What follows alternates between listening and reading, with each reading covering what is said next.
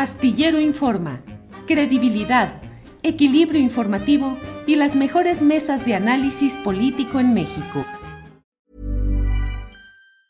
Hey, I'm Ryan Reynolds. Recently, I asked Mint Mobile's legal team if big wireless companies are allowed to raise prices due to inflation. They said yes. And then when I asked if raising prices technically violates those onerous two-year contracts, they said, "What the f*** are you talking about? You insane Hollywood ass." So to recap, we're cutting the price of Mint Unlimited from $30 a month to just $15 a month. Give it a try at mintmobile.com slash switch. $45 up front for three months plus taxes and fees. Promo for new customers for limited time. Unlimited more than 40 gigabytes per month. Slows. Full terms at mintmobile.com. Wow. Nice. Yeah. What you're hearing are the sounds of people everywhere putting on Bombas socks, underwear, and t-shirts made from absurdly soft materials that feel like plush clouds. Yeah, that plush. And the best part? For every item you purchase, Bombas donates another to someone facing homelessness. Bombas. Big comfort for everyone. Go to bombas.com slash ACAST and use code ACAST for 20% off your first purchase. That's bombas.com slash ACAST. Code ACAST. Astillero Informa, credibilidad, equilibrio informativo y las mejores mesas de análisis político en México. Bien, muy buenas. eh, Buenas tardes, es la una de la tarde. Con un minuto ya estamos en Astillero Informa. Muchas gracias por acompañarnos en este espacio eh, con información, con análisis, con debate. Hoy, 16 de septiembre, un día cargado de información, sobre todo centrado en el tema de lo que ha sido, eh, pues, esta desfile militar de hoy, de este día, en el cual el presidente de México ha pronunciado un discurso. También lo ha hecho el presidente de Cuba, que es el invitado especial para esta ocasión. Eh, me parece que hay muchos elementos interesantes sobre este tema de lo que ha sucedido esta mañana eh, en el curso, pues de las celebraciones tradicionales del grito de independencia y del siguiente acto que es el relacionado con la eh, con este desfile tradicional cívico-militar, se suele decir que hoy tuvo el acento en lo militar y que forma parte de las uh, eh, celebraciones tradicionales que hay en, en, este, en este contexto. Hay mucha información interesante, le vamos a dar a conocer un poco más adelante lo relacionado con lo relacionado con la carta de renuncia de Alejandro Caballero, que había sido el coordinador de la página web de eh, Proceso, de la revista Proceso, y además eh, reportero que durante mucho tiempo se había mantenido eh, activo en esta revista durante 20 años, casi 20 años, y bueno, ha renunciado a, esta revista Proceso ya ha emitido una carta muy dura, muy contundente, demoledora, me parece. La vamos a ver un poquito más adelante. Ahorita no vamos a entrar en este tema, lo vamos a dejar para un poco más adelante, pero eh, quiero reflexionar un poco acerca de lo que ha significado esta, el discurso, los discursos del presidente López Obrador y del presidente cubano. Me parece que el presidente de México, Andrés Manuel López Obrador, está consolidando una postura en materia de política exterior que la verdad reivindica y defiende y sostiene las mejores tradiciones de la diplomacia, de la política exterior mexicana. Hoy en un discurso cuidadoso, cuidadoso, pero que desde luego pues está causando escosor, eh, enardecimiento de los opositores a las políticas que llegaron al poder desde 2018 y que en esencia pues se encuadran en una especie de centro izquierda. La verdad es que hoy el presidente de México ha escrito, ha pronunciado un discurso eh, que creo que enaltece la postura de México respecto a los problemas regionales.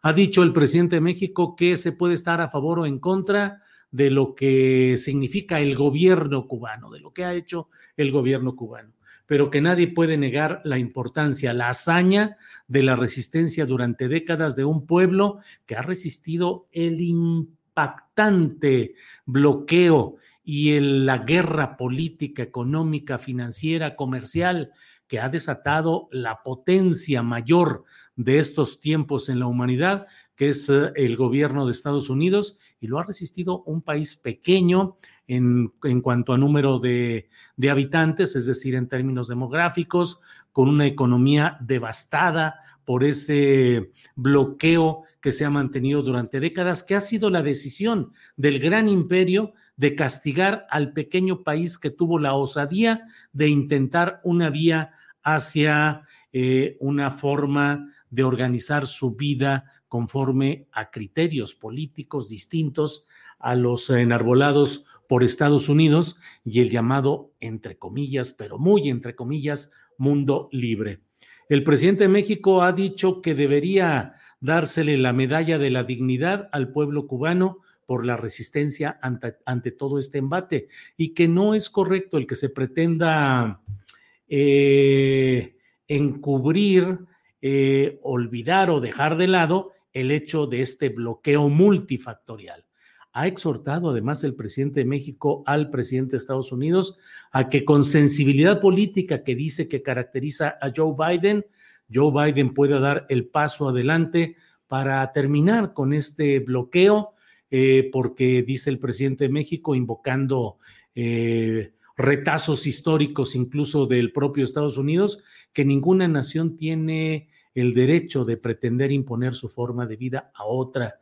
Dice el presidente de México que tampoco es correcto que las carencias y las necesidades de un país como Cuba puedan ser utilizadas para tratar de empujar a su propio pueblo en contra de su gobierno. Me parece que es una pieza diplomática interesante la del presidente López Obrador y que ello nos eh, abre la puerta a entender cuál es el papel que debe y puede jugar México en esta serie de circunstancias geopolíticas. Cierto es que nuestra vida pública, nuestra vida económica está determinada por la vecindad con Estados Unidos y que no se puede hacer nada en México que no tenga consecuencias en esa relación condicionante históricamente de Estados Unidos hacia México. Pero también dentro de ese esquema de geopolítica está la posibilidad de México de mantenerse como una opción de respaldo, de apoyo, de interlocución hacia países como Cuba, países del Cono Sur, países de Centroamérica. México es un punto de referencia, ya lo hemos visto con eh, los diálogos del gobierno y la oposición venezolana que han aceptado reunirse en México como un espacio neutral y propicio para que puedan darse en, con la viabilidad adecuada este tipo de diálogos que ojalá lleguen a resultados que ayuden a destensar la realidad venezolana. Por otra parte, México también tiene esa posibilidad de servir como interlocutor entre Estados Unidos y Cuba y tratar de ayudar a que haya posturas diferentes en ese sentido. Eh, por otra parte, el propio presidente de Cuba, en un discurso que ha hecho enojar a los segmentos de eh, opositores a la izquierda y al presidente López Obrador y a la historia cubana, la historia política reciente de Cuba, pues em, ha dicho que nunca van a olvidar, que siempre van a recordar la ayuda y la amistad de México hacia ese país y ha reivindicado pues el derecho a luchar por la vía que ellos consideran adecuada. No fue un discurso incendiario ni que haya, se pronunció sí ante las Fuerzas Armadas Mexicanas, como ha sucedido en otras ocasiones en que otros presidentes de otros países han hecho alocuciones públicas en este tipo de actos, pero no fue un discurso eh, que vaya a generar ruptura de relaciones diplomáticas, ni nos vamos a contaminar los mexicanos por una vía de osmosis retórica, no nos vamos a contaminar de socialismo o de comunismo porque haya hablado el presidente de Cuba hoy en este acto del 16 de septiembre. Eh, he querido compartir con usted esta reflexión porque creo que eh, el simple hecho de la presencia del presidente de Cuba en los actos de hoy, en el desfile militar, en la reunión con fuerzas militares, eh, pues genera de inmediato una reacción desbordada, he dicho, es la histeria anticomunista de quienes pretenden deducir de aquí eh, conclusiones que creo que no son las correctas. No hay tal circunstancia. Eh, México está jugando sus cartas diplomáticas, me parece, con apego a su tradición, con apego a su doctrina, con apego a su historia, pero también con apego al realismo práctico y a las necesidades políticas de un país como México, que defendiendo a sus vecinos, a sus vecinos, y hablo de Cuba, y hablo de Centroamérica, y hablo de Sudamérica, defendiendo a sus hermanos latinoamericanos, se defiende también frente al natural y constante, implacable apetito de expansión política y de control política de Estados Unidos que pretende eh, pues en al estilo de la vieja doctrina Monroe, América para los americanos y ellos quieren ser los que controlen y hagan todo lo que está aquí. Entonces, eh, invito a analizar y a reflexionar con cuidado. Recordemos que también en este mismo esquema está la reunión de la comunidad de estados latinoamericanos y caribeños, la CELAC, que seguramente va a desembocar en el rechazo ya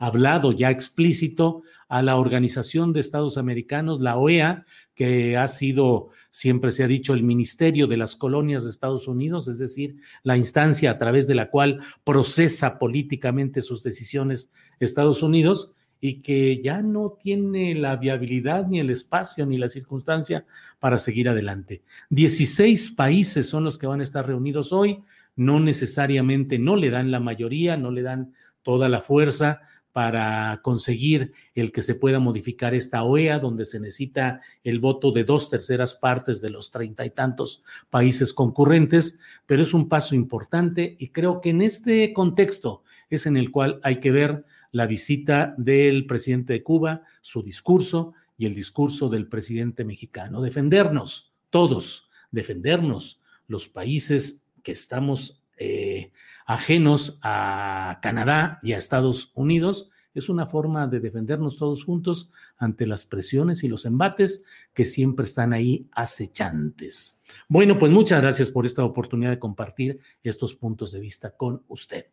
Más adelante trataremos el tema específico de la revista Proceso. Pero mire, por lo pronto déjeme eh, ir ya de inmediato con nuestra primera entrevista. Hay una eh, ayer eh, dimos cuenta de lo que sucedía en Saltillo, Coahuila, donde una protesta de maestros fue desalojada, eh, fue desalojada por los, um, las fuerzas policíacas del gobierno de Miguel Ángel Riquelme para dar paso a la ceremonia del grito de independencia. Bueno, estaba detenido y quienes participaron y hablaron de este tema aquí con nosotros lo mencionaron no fue ayer, sino antier, eh, lo de lo de, este tema en el cual dimos la información el pasado martes y tuvimos además de todo la participación, la presencia, eh, es decir, el señalamiento de que había un profesor que estaba eh, detenido y se estaba abogando por su libertad. Bueno, pues está con nosotros precisamente para hablar sobre este tema el profesor Gustavo García Torres, miembro del equipo coordinador de la Coalición Estatal de los Trabajadores de la Educación en Coahuila. Gustavo, buenas tardes. Julio, un gusto saludarte y agradecerte este importante espacio. Significa mucho para nosotros estar en tu programa. Te lo agradezco mucho. Al contrario, Gustavo, muchas gracias por tener la oportunidad de asomarnos a lo que está sucediendo en Coahuila, en Saltillo en particular. ¿Estuviste detenido? ¿Qué sucedió? ¿Qué te dijeron? ¿Qué pasó, Gustavo? Sí, bueno, yo estuve, fui detenido en la madrugada del día 14, aproximadamente a las 3.40, cuarto, a las 4 de la mañana. Eh, fui remitido a la cárcel municipal y ahí estuve pues prácticamente más de 16, 18 horas aproximadamente. Y eh, la orden del gobernador era pues no liberarme para él tener la posibilidad de que el movimiento magisterial, todos los integrantes, eh, los eh, miembros de la coalición de trabajadores de la educación, pues tuviesen que trasladarse directamente a la comandancia municipal cárcel municipal para concentrarse ahí y hacer la debida presión para exigir mi liberación. Y de esa manera también el gobernador pues ocupar ahora sí que eh, la plaza o también podríamos decir calentar eh, la plaza con todo lo que ello significa, puesto que él lo que pretendía era apropiarse del espacio público que había venido siendo ocupado por nosotros desde 135 días antes en protesta en una manifestación exigiendo el respeto a nuestros derechos humanos. Y entonces el gobernador procede a hacer este desalojo eh, con el uso de la fuerza para ocupar la plaza, digo, y poder eh, dar el grito ahí, él en soledad, desde luego, porque pues no hubo nadie de la sociedad coahuilense, del público coahuilense, de saltillense, no se permitió la entrada durante el día 15, luego de que fuimos eh, desalojados, desde el mismo 14, eh, bloquearon todos los accesos de la plaza para que el gobernador pudiera, digo, apropiarse del espacio público y hacer un gran despliegue de fuerza policial casi al estilo de lo que eh, hacen estos cárteles eh, que lanzan videos demostrando cuántos vehículos tienen, cuánto personal armado tienen. Y esto fue lo que hizo el gobernador, hacer una transmisión en vivo, una transmisión para que el grito fuera dado a conocer a todos los coahuilenses, de una sola alma eh, de, de, coahuilenses libres, conscientes, eh, en la plaza de armas. Solo los uh, policiales, los elementos de policíacos eh, que tenían que estar, obviamente, porque pues eh, fueron llamados a apostarse ahí para aplaudirle al gobernante Miguel Riquer. Gustavo, el movimiento y las demandas recientes que los llevaron a instalarse ahí en el propio Palacio de Gobierno, en las afueras, eh, ¿De qué se trata? ¿Cuál es la demanda? ¿Cuál es la exigencia? Eh, Julio, eh, como tú bien sabes y has dado cuenta también en algunos otros momentos, Coahuila parece un cáncer terrible, un cáncer que está minando, acabando con todas las instituciones del Estado, especialmente el Poder Ejecutivo, el Legislativo, que también está controlado por el mismo grupo de poder, y buena parte del Poder eh, Judicial local. Este cáncer tiene sus causas en la enorme corrupción y la impunidad que prevalece en el Estado, eh, derivado también de las deudas que tienen los patrones como el gobierno del Estado, la Universidad Autónoma de Coahuila y la Universidad Autónoma Agraria Antonio Narro, con las instituciones de seguridad social del magisterio estatal. Y bueno, también esto es una situación derivada del contubernio histórico que se da entre gobernantes del estado de Coahuila, eh, ex rectores de las universidades y dirigentes sindicales de la sección 38 del CENTE, en este caso, y del propio CENTE nacional que ha permanecido omiso en una posición puramente contemplativa de lo que acá ocurre sin meter absolutamente las manos para nada. Entonces, este es el grave problema, Julio, que venimos padeciendo desde hace más de 12 años nuestra lucha tiene 10 años justamente en forma activa en la que hemos venido exigiendo servicio médico de calidad, oportuno, integral, que nuestras pensiones estén seguras, que el Fondo de la Vivienda de los Trabajadores de la Educación cumpla con el propósito para el que fue creado y que el seguro, el seguro de los trabajadores y el fondo de retiro de los ahorros de los trabajadores, pues también eh, sean entregados en su debido tiempo. Pero uno de los problemas más graves es las enormes carencias, deficiencias, insuficiencias que hay en el servicio médico y la incertidumbre que prevalece también respecto al fondo de pensiones. ¿Por qué pasa todo esto, Julio?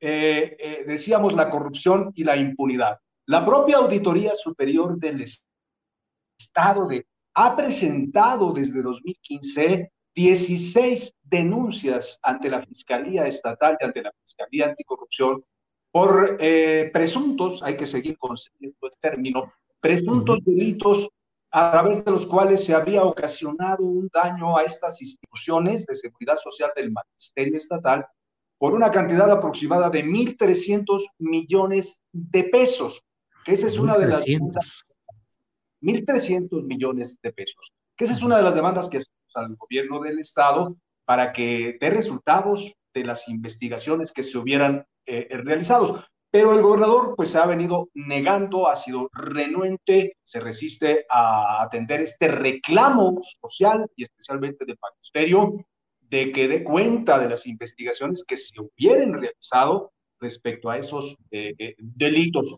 El otro gran problema es eh, los, la serie de desfalcos, desvíos, malversación de fondos que se han realizado en estas instituciones en complicidad con los dirigentes eh, sindicales de los últimos trienios y cuatroenios que han estado a cargo de la, de la, de sección 38 y del Comité Ejecutivo Nacional del CENTE. Este es un problema que viene incluso eh, desde el Baester Gordillo, Juan Díaz de la Torre y el actual dirigente nacional, Alfonso Cepeda, que han arropado también a la dirigencia seccional es un problema de contubernio entre gobernantes y, dirigentes sindicales. Prevalece también pues la irresponsabilidad del gobierno del Estado que no quiere asumir su, función de garante de la seguridad social del magisterio. En este contexto, Julio, para entrar directamente a lo que tú preguntabas, ¿de dónde veníamos?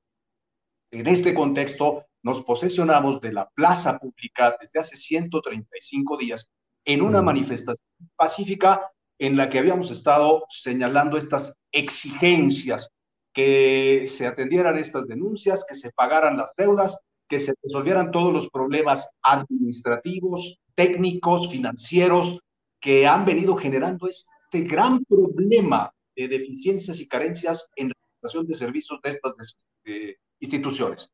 En ese contexto, en el día 87 del Fuimos finalmente, después de muchas presiones, eh, eh, eh, muchas acciones de presión, fuimos recibidos por el gobierno, del, el gobernador directamente, quien inició un diálogo con nosotros en el que manifestó, por lo menos en ese momento, verbalmente, que estaría dispuesto a, a, procurar resolver en la medida que le fuese posible las demandas que consideraba, dijo, justas, legítimas, y que eh, se mostraba pues con voluntad y disposición para ir resolviendo este, estos problemas. Eh, convinimos, acordamos que se realizarían mesas de trabajo en cada uno de los temas, lo cual hicimos efectivamente para hacer primeramente un diagnóstico junto con los funcionarios del gobierno del Estado, representantes de la Secretaría de Finanzas, los rectores de las universidades y el propio secretario de gobierno, que fue quien el gobernador designó para conducir estas mesas. Elaboramos en esa primera etapa un diagnóstico muy pormenorizado, abundante, exhaustivo, que daba cuenta de la dimensión del problema, de todos los aspectos eh, en los que el gobernador tendría que tomar una serie de decisiones y acciones y medidas correctivas. Teníamos el acuerdo que una vez iniciado el diálogo que empezó el 3 de agosto, tres semanas después nos reuniríamos con el gobernador. Ese fue el primer incumplimiento que eh, la fecha considerada aproximadamente para reunirnos con el gobernador era la tercera semana del mes de agosto aproximadamente. Y eh, la última ocasión que nosotros platicamos con el secretario de gobierno fue el 9 de agosto. Nunca más volvimos a platicar con él, ya no nos recibió las llamadas, ya no nos atendió. Hicimos sendos oficios requiriéndole al gobernador el cumplimiento del acuerdo que se había plasmado en una minuta eh, eh, derivada de la reunión que tuvimos con él el 28 de julio. Finalmente, en el día 135, el gobernador decide desalojar con el uso de la fuerza, un gran despliegue de elementos policíacos eh, que se posesionan de la plaza, desalojan nuestro plantón, nuestros campamentos, los tontos que ahí teníamos, todos los implementos, sillas, mesas, etcétera, y nos desalojan y en el caso particular me apresan y me inventan el delito de amenazas contra la autoridad y amenazas de, de, que, de volar el palacio de gobierno. me adjudican que yo tendría, estaría yo pertrechado y, y llevaba consigo petardos y que yo habría amenazado a los policías eh, diciéndoles que iba a volar el palacio de gobierno. es decir, la intención es sujetarte a un proceso judicial. Así es, entonces, el, eh, exactamente lo que tú estás diciendo. Gobernador primero desaloja el, el plantón, reprime la protesta y se va ahora a judicializar el caso para eh, desviarnos y entretenernos en ese, en ese aspecto. ¿Consideran ustedes regresar al plantón ahí mismo afuera de Palacio de Gobierno? Perdón, Julio, la pregunta. ¿Consideran regresar a instalarse en el plantón afuera de Palacio de Gobierno? Lo vamos a considerar, estamos considerando eh, cuál es eh, la acción más conveniente para el movimiento. Es un aspecto que estamos considerando, lo haremos eh, próximamente. Entonces, pues así la situación, Julio. Bueno, pues profesor Gustavo García Torres, has explicado lo que ha sucedido y estamos atentos a lo que venga en este movimiento. celebro que estés ya fuera de, de la cárcel municipal. Mm, nos preocupa que haya este intento de sujetar a proceso judicial a los dirigentes de este movimiento, pero estaremos atentos y a reserva de lo que desees añadir, pues estamos aquí a la orden. Eh, Gustavo.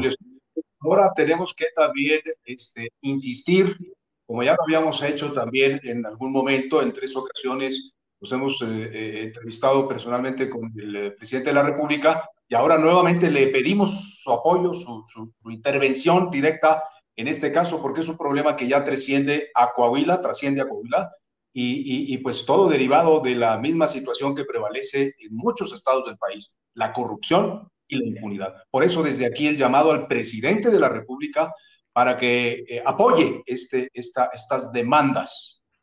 Bien, pues muchas gracias eh, Gustavo. Seguiremos atentos y espero que pronto volvamos a tomar el tema para ver cómo avanza. Gracias, profesor Gustavo García Torres. Y agradecimiento. Gracias. Hasta luego.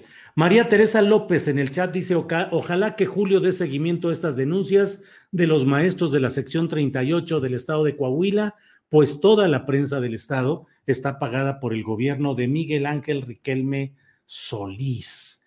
Eso es lo que dice eh, María Teresa López. Eh, ya hay varios eh, comentarios relacionados con este tema, en el cual eh, Tita Gutiérrez Cabello dice, estas autoridades corruptas le apuestan al tiempo, no saben que ese cáncer crece. Eh, Tania Aguirre dice, Coahuila está despertando al abuso de poder de los gobiernos priistas, a su saqueo, megadeuda y corrupción. Apoyo total a maestros, sección 38. Eh, bueno, pues hay muchos comentarios que ahí que agradecemos. Kip B dice, el gobernador actúa como un vil ladrón. Eh, bueno, pues son algunos de estos comentarios. Les agradezco que estemos eh, en este día, jueves 16 de septiembre, día de descanso obligatorio en términos generales, pero ya sabe que nosotros aquí seguimos. Eh, déjeme ver, nada más poner aquí. Mm, mm, bueno, vamos a seguir adelante vamos a seguir adelante con nuestra, con lo que hemos programado y vamos a hablar con el senador Gustavo Madero. Eh, quiero hablar con él precisamente porque creo que hay dos temas importantes en este momento que se están desarrollando, que por un lado son las protestas de algunos panistas y de dos de los aspirantes a presidir el Comité Nacional del PAN, quienes han señalado que pues que los dados están cargados a favor de Marco Cortés. Eh, señalan una serie de irregularidades. Sobre eso quiero hablar con eh, Gustavo Madero, que fue presidente del Comité Nacional del PAN, y por otra parte también sobre lo que sucede en Chihuahua. Así es que en cuanto esté listo, ya está por ahí el senador Gustavo Madero. Gustavo, buenas tardes. Muy buenas tardes, Julio. Gracias, Gracias. ¿Cómo te fue de grito, Gustavo? no, pues no, no, no muy motivado, Julio. No muy motivado. Eh, fíjate que sí, estuve viendo y me lo comentaba una, una secretaria me decía, en otros momentos este, se llenaba la ciudad de banderas, ahorita solo los edificios públicos son los únicos que traen banderas, ¿verdad? Este, está eh, un poco eh, alicaído el ánimo, no sé si, si sea un sesgo personal, pero eh, eh, es lo que percibo también, ¿verdad? En, otros momentos es mucho más generalizado y algunos vendedores decían que solo han vendido un, un par de banderitas y de, este, como que ya, ah, no sé si la pandemia o el momento, pero está muy caído ese, ese ánimo. Vaya, Gustavo. Gustavo, te propongo, si estás de acuerdo en que podamos platicar sobre dos temas. Uno, los problemas en el, en el PAN respecto a la elección de su nuevo dirigente o la reelección del actual, y otro, lo que esté pasando en Chihuahua con el nuevo gobierno, con eh, eh, la salida de Javier Corral, eh, la versión ya, ya desmentida de que se le devolvían bienes al exgobernador priista César Duarte. En fin, si estás de acuerdo. Sí. Con mucho gusto. ¿Cómo va el tiro, pues, en la, en la cuestión del Partido Acción Nacional? Protestas de dos de los aspirantes, eh, uno, una tlaxcalteca y un uh, tabasqueño, que señalan que, pues, uh, eh, las cosas no se hicieron correctamente. ¿Qué está pasando en este proceso de elección o reelección de dirigente del Partido Acción Nacional del que formas parte, Gustavo? Sí, mira, primero que nada, este, yo tengo y recibo el mensaje de la ciudadanía que me dicen, cuiden al PAN no se peleen, eh, manténganse fuertes y unidos. Y estoy de acuerdo. Eh, lo que pasa es que también al mismo tiempo es importante reconocer que está sucediendo una serie de, retrocesos electorales. Eh, la dirigencia actual, Julio, nos presume que hubo avances electorales y mi visión es, es contraria. Yo creo que Morena está consolidándose muy fuerte rumbo al 2024 y esto nos obliga a tener una visión más crítica para poder ver eh, cómo ganarle a Morena en el 2024, ¿verdad? Este, porque pues nomás viendo el resultado de las elecciones de gobernador de 15 se llevaron 13 eh, y el PAN solamente dos, el PRI perdió todas y eh, también el PRD ya no tiene ninguna gubernatura. Entonces ves esa avalancha y, pues te preocupas porque yo no quiero Morena por seis años más y el PAN lo necesitamos. Entonces lo que quiero hacer es una, una sacudida eh, crítica. Eh, lo que pasa es que veo que la dirigencia está muy eh, obstinada con una visión muy cerrada de que van bien las cosas y que este grupo cerrado es el que debe seguir tomando las decisiones y, actuando como viene actuando. Y eso es lo que me tiene muy preocupado. Entonces me obliga a tomar una decisión. ¿Qué hago? ¿Me quedo callado y, veo que en 2024 nos van a volver? Es más, el 2022, el año que entra, nos va a volver a pasar la planadora, Julio. Vienen seis elecciones estatales y a ver cuál es el valiente que me dice que vamos a ganar la mayoría de ellas. Si ganamos una o dos, nos va a ir muy bien y, las otras las va a ganar Morena y entonces está expandiendo territorialmente, va ganando posiciones, terrenos eh, y rumbo al 24, pues todos estos van a ser activos presupuestos, nóminas, programas y gobiernos estatales que van a funcionar para perpetuar a Morena seis años más. Y el PAN, el PAN distraído, distraído en sus lógicas internas de control. Y Marco Cortés, pues obviamente con el control interno que tiene del aparato, este, logra obtener 110 mil firmas. Es un descaro, si por decoro debió haber presentado nomás el mínimo, pero no, este, ni siquiera con esa sensibilidad. Y los otros dos ni juntos las llegaban a obtener. ¿Qué te habla de esto? De que tenemos un PAN cooptado, un PAN pragmático, un PAN este, ya muy acomodaticio a, intereses eh, particulares y de grupo donde cada quien se está cuidando donde no estamos viendo la gran película de la función que debemos hacer rumbo al 24. Y esa es un poco la reflexión que yo quiero hacer. Yo veo que el PAN está omiso, está silente, está irrelevante en la agenda nacional, no, no estamos haciendo nada, no estamos haciendo ningún planteamiento y está muy extraviado. Por ejemplo, este tema de, de la revocación de mandato es la gran oportunidad para evidenciar este, la, la farsa de Andrés Manuel y el partido decide aprobar el instrumento porque somos demócratas. Pues yo soy demócrata, pero no con estas simulaciones, o sea, no con un proyecto que tiene dedicatoria, es un proyecto hecho a la medida y para Andrés Manuel López Obrador. Y el PAN se extravía y cree que está bien. Y estamos abonándole todos los días, todos los minutos a la retórica de Andrés Manuel, lo estamos haciendo fuerte a la 4T, aunque tengan sus problemas y nada le esté saliendo bien a este gobierno, no le está saliendo bien la economía, la seguridad, la salud, el COVID, nada le está saliendo bien, pero la retórica sí, y la oposición está totalmente extraviada, sobre todo el Partido Acción Nacional. Viene, lo de Fox, lo de Vox. Exacto, de eso te iba a preguntar. esta reunión totalmente desafortunadísima este, y el partido pues sigue tibio sin decir, eh, no, no quiere tomar compromisos, y es lo que digo yo, Marco Cortés quiere ser dirigente sin dirigir, sin, eh, sin arriesgar pellejo, sin tomar posiciones y definiciones de qué partido es el que estamos defendiendo y proponiendo. Hay una lucha entre un partido pues, más radical de derecha y otros que queremos un partido más de centro y más social pero no sabemos cuál es el PAN que está queriendo este, surgir para el 24. Lo único que se define es como un PAN anti-Morena, anti-López Obrador. Y eso no es suficiente, Julio, y eso es lo que nos tiene extraviados. Y por eso estoy haciendo este llamado respetuoso. No quiero echar fregazos, quiero, este, no quiero golpear, quiero construir, quiero hacer una reflexión. Y hay mucha gente que está inquieta. Algunos ya se quieren hasta salir del partido. Este, yo mismo me cuestiono, pues, si este partido ya no me representa, ¿qué hacer?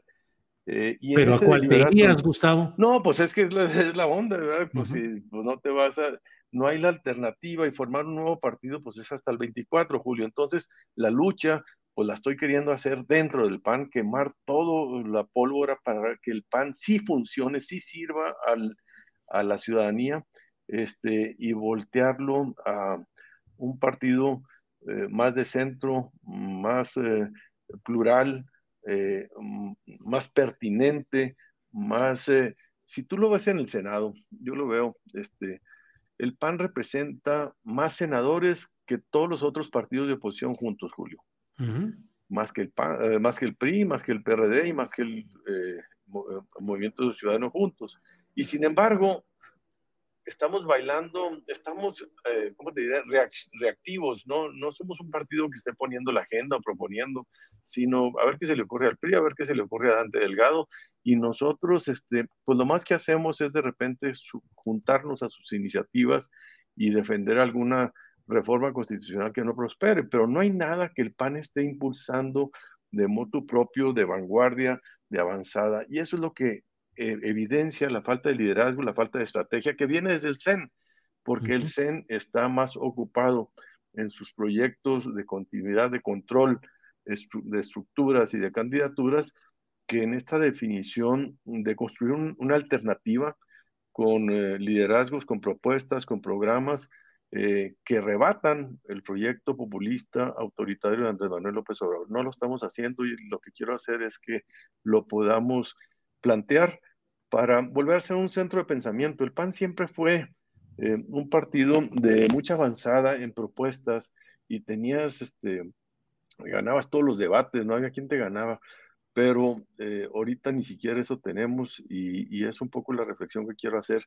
¿Dónde están los exgobernadores? ¿Dónde están los grandes líderes del partido? Exacto. Pues ahorita este, están silentes, están...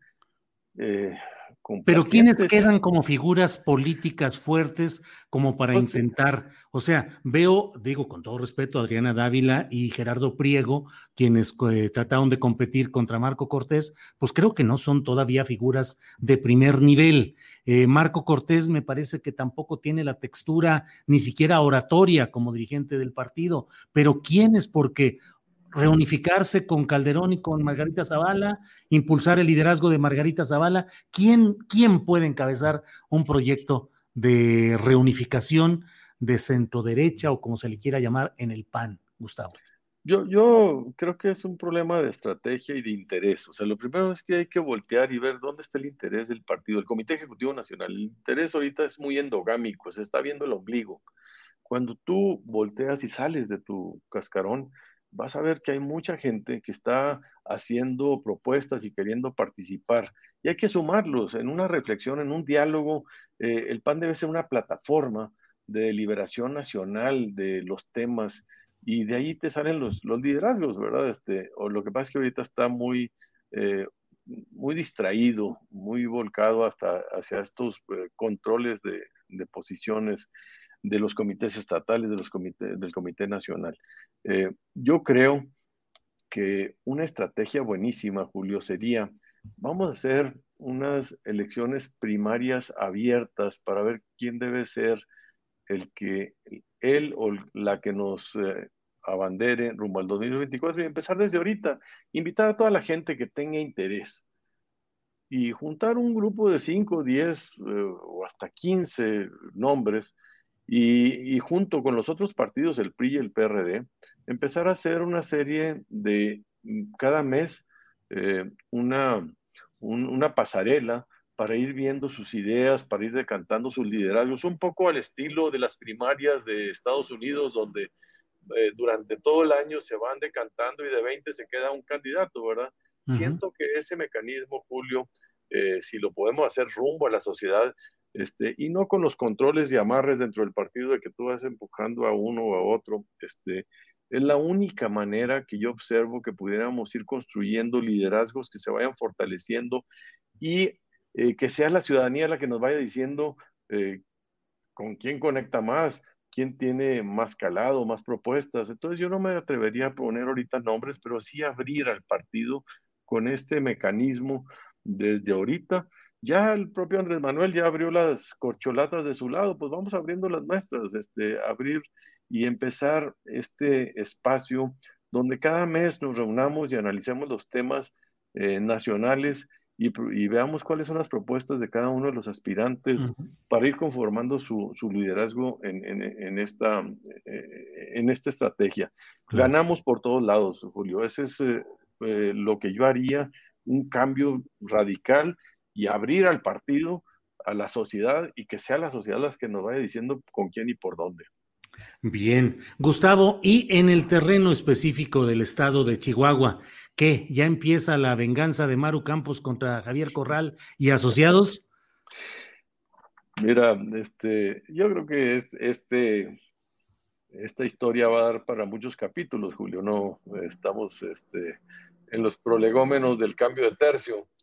Eh, todavía son los ajustes. Eh, creo que lo que salió pues, fue muy desafortunado. Pues, hasta el Reforma se fue con la finta y se fue de Bruces y varios pero ya quedó muy claro. Lo, de la devolución de los bienes a Duarte. los bienes a Duarte están totalmente embargados, capturados, y a menos, que es un poco el miedo que se tiene, que la nueva fiscalía deje de acudir a algunas audiencias, algunos recursos, algunos plazos los, y pierda, este, pues se le regresarían estos bienes al exgobernador, pero eh, ahorita están completamente este, eh, en, el dominio del gobierno del Estado. Y pues la duda es si va a regresar el duartismo en alguna de sus formas a Chihuahua o si se va a seguir erradicando como se radicó en estos cinco años. Esa es la, la gran duda.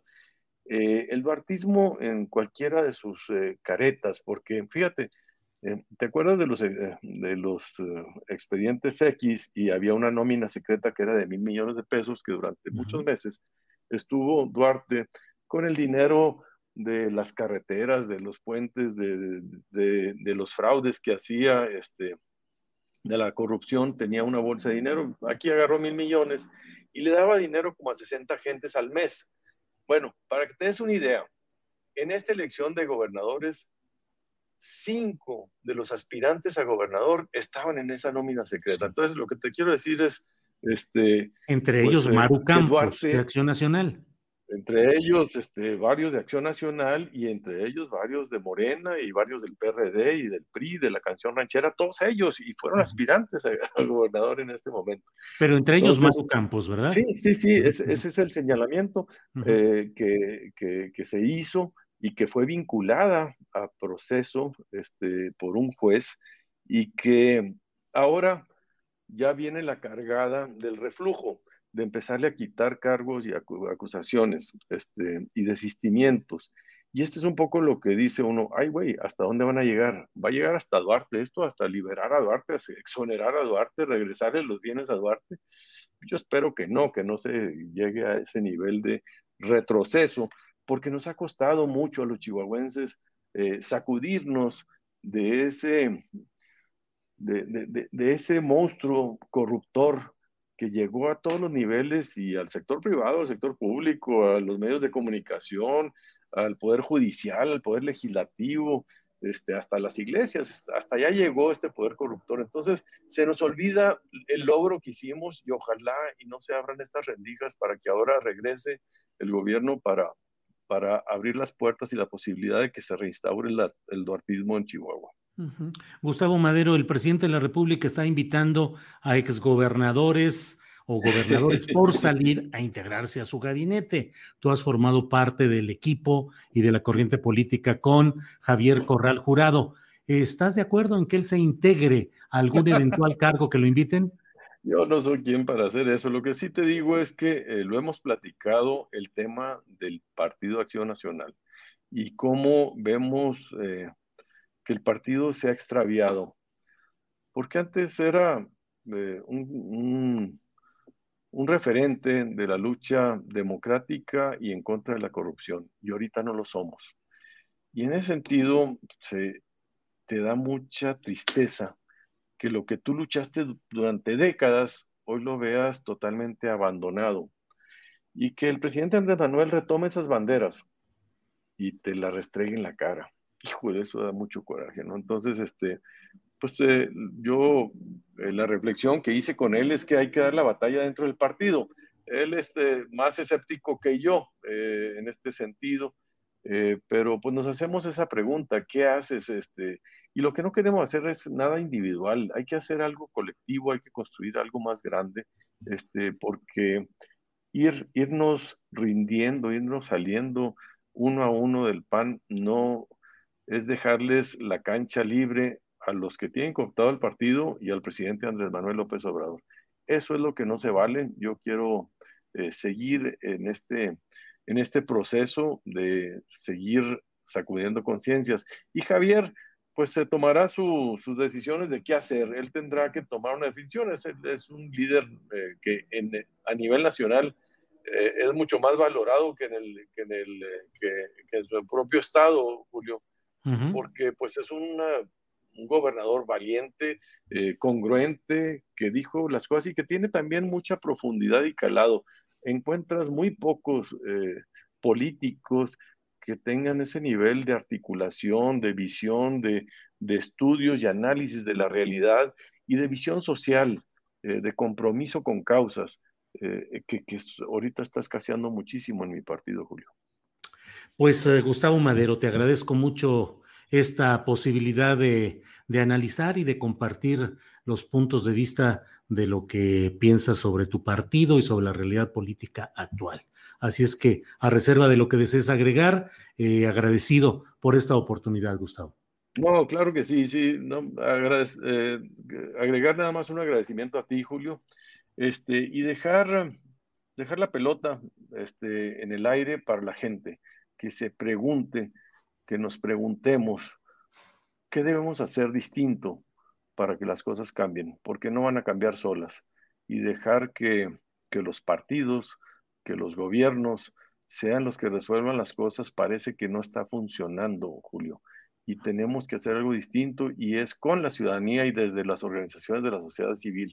Hay que salir de la zona de confort, hay que exigirle a los partidos que cumplan este rol y abrirlos porque son entidades de interés público y no, tienen, no deben de tener dueño como hasta ahorita lo tienen todos los partidos políticos que tenemos. Muchas gracias, Julio. Al contrario, Gustavo, muchas gracias y estamos en contacto. Hasta luego. Claro que sí, gracias. Bien, pues mire, hemos querido ofrecer puntos de vista, entrevistas en las cuales dirigentes de diferentes corrientes nos puedan decir lo que piensan y lo que están valorando respecto a lo que sucede en el país. Desde luego, hay quienes eh, preferirían que estuviesen siendo entrevistados personajes de mayor cercanía con su afinidad personal o partidista, pero creo que es importante y que es necesario entender y eh, escuchar a las diferentes opciones. Entonces, eh, lo que dice Gustavo Madero me parece que es una reflexión importante, interesante, que debe tenerse en cuenta en la confección y en el diseño de lo que viene como política nacional. Bueno, mire, antes de continuar y antes de que entremos a las dos de la tarde, recuerde que vamos a entrar con la mesa de seguridad que cuenta con la participación de Guadalupe Correa Cabrera, de Ricardo Ravelo y de Víctor Ronquillo voy con mi compañera Adriana Buentello. Adriana, buenas tardes. ¿Cómo estás, Julio? Muy buenas tardes. Eh, pues saludos a todos los que nos están viendo y pues felices fiestas, Julio. ¿Cómo te fue de grito? Eh, eh, ¿Lo viste en la televisión? ¿Qué hiciste, Adriana? Pues sí, un poco más en lo, en lo periodístico que en lo, digamos, familiar. Este, y pues interesante algunas cosas que se dieron, Julio, el día de ayer.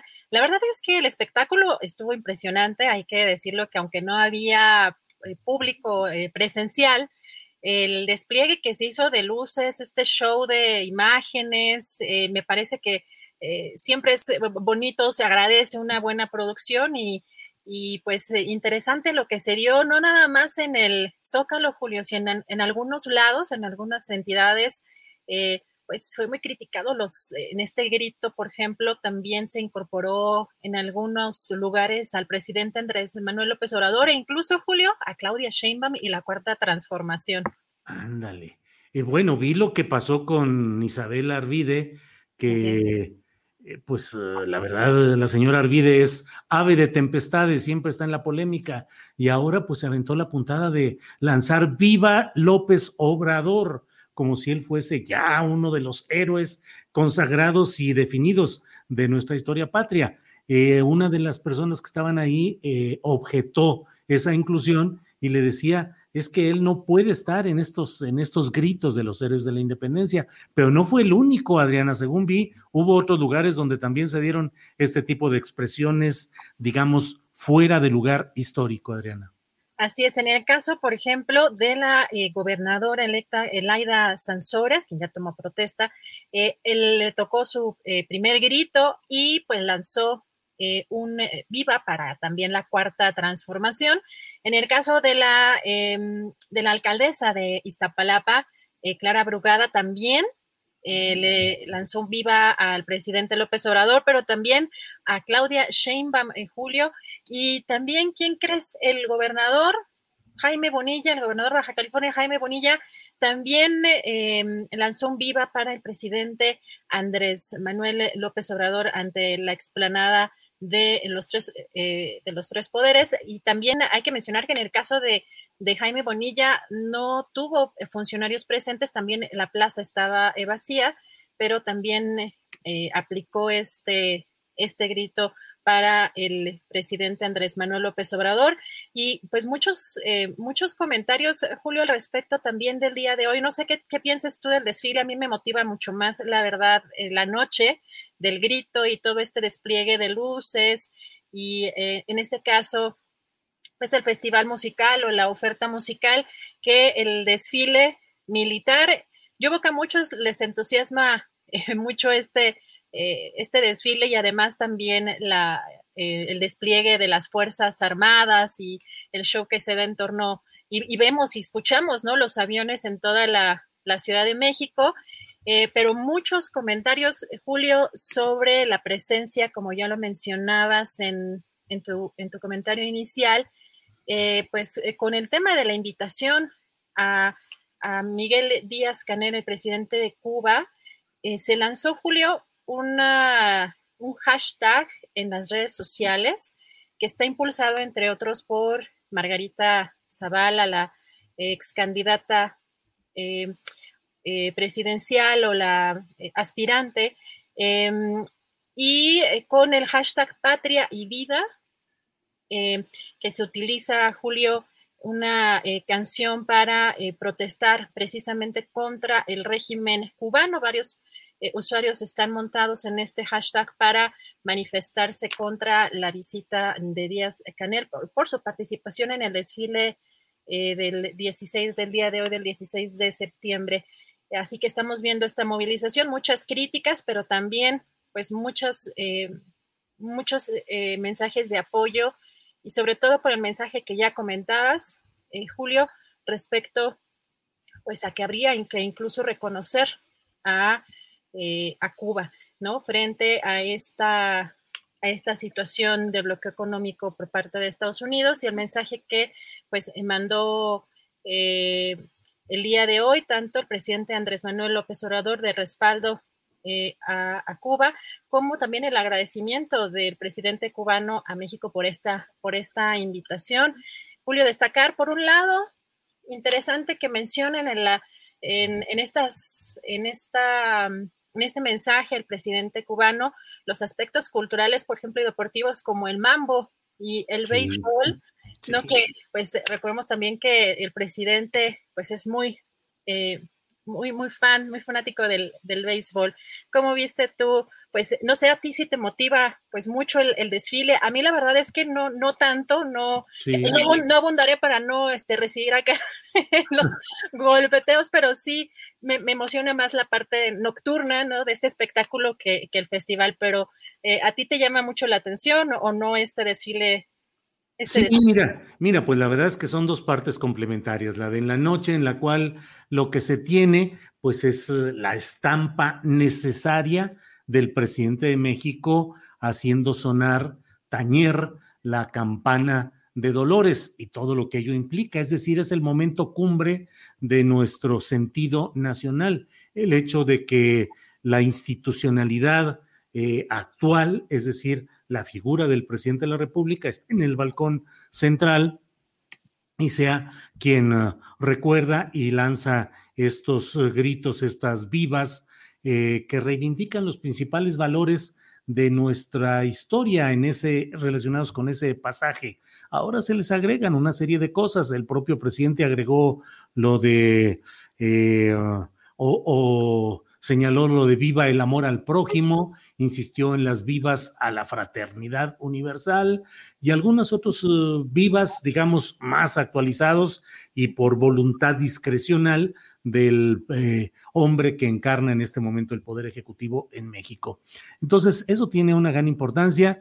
Eh, siempre es impactante, Adriana, el desarrollar todo tu programa de trabajo, toda tu alocución y toda eh, el desarrollo, pues digamos, teatral de lo que es la representación del grito en una plaza vacía, en una plaza absolutamente vacía, híjole, debe ser también, así como debe ser impactante el hacerlo frente a una plaza colmada de asistentes, también el hacerlo en la soledad de una enorme plancha iluminada, pero finalmente sin ninguna, eh, sin, sin gran presencia física eh, en esa plaza. Y luego el desfile de hoy, pues es la conjunción de lo cívico y lo militar, es eh, la demostración pues de la organización y la estructuración de nuestra sociedad y en este caso pues con toda la polémica política relacionada con la presencia del presidente de Cuba eh, a lo cual pues eh, los grupos opositores al presidente López Obrador pues le están dando una enorme eh, pues relevancia polémica y de discusión. Pero Adriana, y luego estuvo Lila Downs en la noche, estuvo Lila Downs cantando una canción de Residente, entre otras, Adriana. Así es, bueno, fue algo también lo comentado en las redes sociales, sobre todo en este evento, y de lo que mencionas, Julio, es interesante precisamente el tema de hacerlo frente a un zócalo vacío, pero eh, está enmarcado, por supuesto, en, esta, en este contexto de la pandemia por COVID-19 desde hace dos años. Pero si recuerdas, Julio, porque la verdad es que es interesante cómo se dan en diferentes sexenios este tipo de eventos. En el caso de Enrique Peña Nieto, le, sobre todo a partir de, de, lo sucedido en Ayotzinapa, al año siguiente se le complicó mucho la, mm, de tal manera la, presentación o el grito que, no sé si te acuerdas, pero duró menos, eh, me parece que menos de 30 segundos el grito y además en medio de muchísimas eh, protestas, por supuesto, pues de familiares y de organizaciones sobre pues el tema del caso Ayotzinapa y pese a que pues buscaban eh, tener eh, pues como los tradicionales acarreados, pues en muchos eventos se lograba escuchar pues las críticas, los gritos contra el presidente en ese entonces, Enrique Peña Nieto. Así que pues en este momento estamos viendo pues una em, pues un contexto muy diferente, pero sí destacar que la producción, no sé, a mí me, a mí me gustó mucho la parte de la producción. En los gritos siempre vemos eh, cuestiones pues muy particulares porque pues cada mandatario de cada localidad pues le mete de su cosecha y siempre hay por ahí este, cosas bastante extrañas. Eh, en el caso del día de ayer, por ejemplo, Julio también incorporó el grito para el caso de las culturas prehispánicas. Sí. Eh, aunque dejando un poco de lado la, los pueblos originarios, que pues serían posteriores, o la, eh, digamos, la, la, construcción sería posterior a, a, la parte prehispánica. Entonces, pues mucho debate en torno a eso que me parece también interesante que, lo, que le podamos dar, dar seguimiento, pero sí, el espectáculo eh, creo que fue muy colorido y pues sí estuvimos viendo eh, lo que sí, lamentablemente, en algunos casos, reuniones, hay muchas imágenes, por ejemplo, Julio, de la plaza de, Garibaldi abarrotada, con gente incluso sin cubrebocas. Entonces, también ahí llamar un poco a la responsabilidad social. Así es, Adriana, gracias. Gracias por precisar efectivamente lo que yo no hice de que la soledad de la Plaza de la Constitución pues se debe obviamente a las eh, restricciones por la pandemia, no es que haya habido un desaire popular contra. Fíjate, la gente va al grito más allá del presidente, sea quien sea el presidente, la mayoría de, la, de los eh, participantes, de la gente, del público, lo asume como un acto de unidad nacional y un acto que está por encima de los gobiernos en turno. Hubo momentos en los cuales Peña Nieto sí le fue como en feria, porque bueno, lo que hizo fue terrible, y entonces había luces láser verdes lanzadas contra su persona, eh, tuvieron que rellenar la primera parte de la Plaza de la Constitución con gente traída del Estado de México, controlados por el PRI, eh, metieron también mucho personal militar, había todas las restricciones para entrar a la Plaza de la Constitución con eh, arcos detectores de metal y retenes militares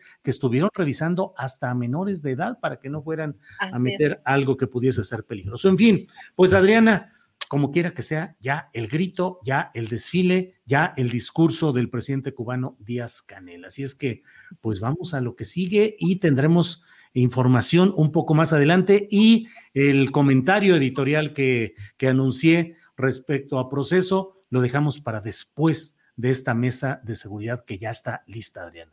Así es, ya está lista y regresamos, bueno, yo regreso en un ratito más, eh, pues, eh, pues pendientes de todo lo que acontezca y por acá andamos, Muy bien, muchas gracias, Adriana.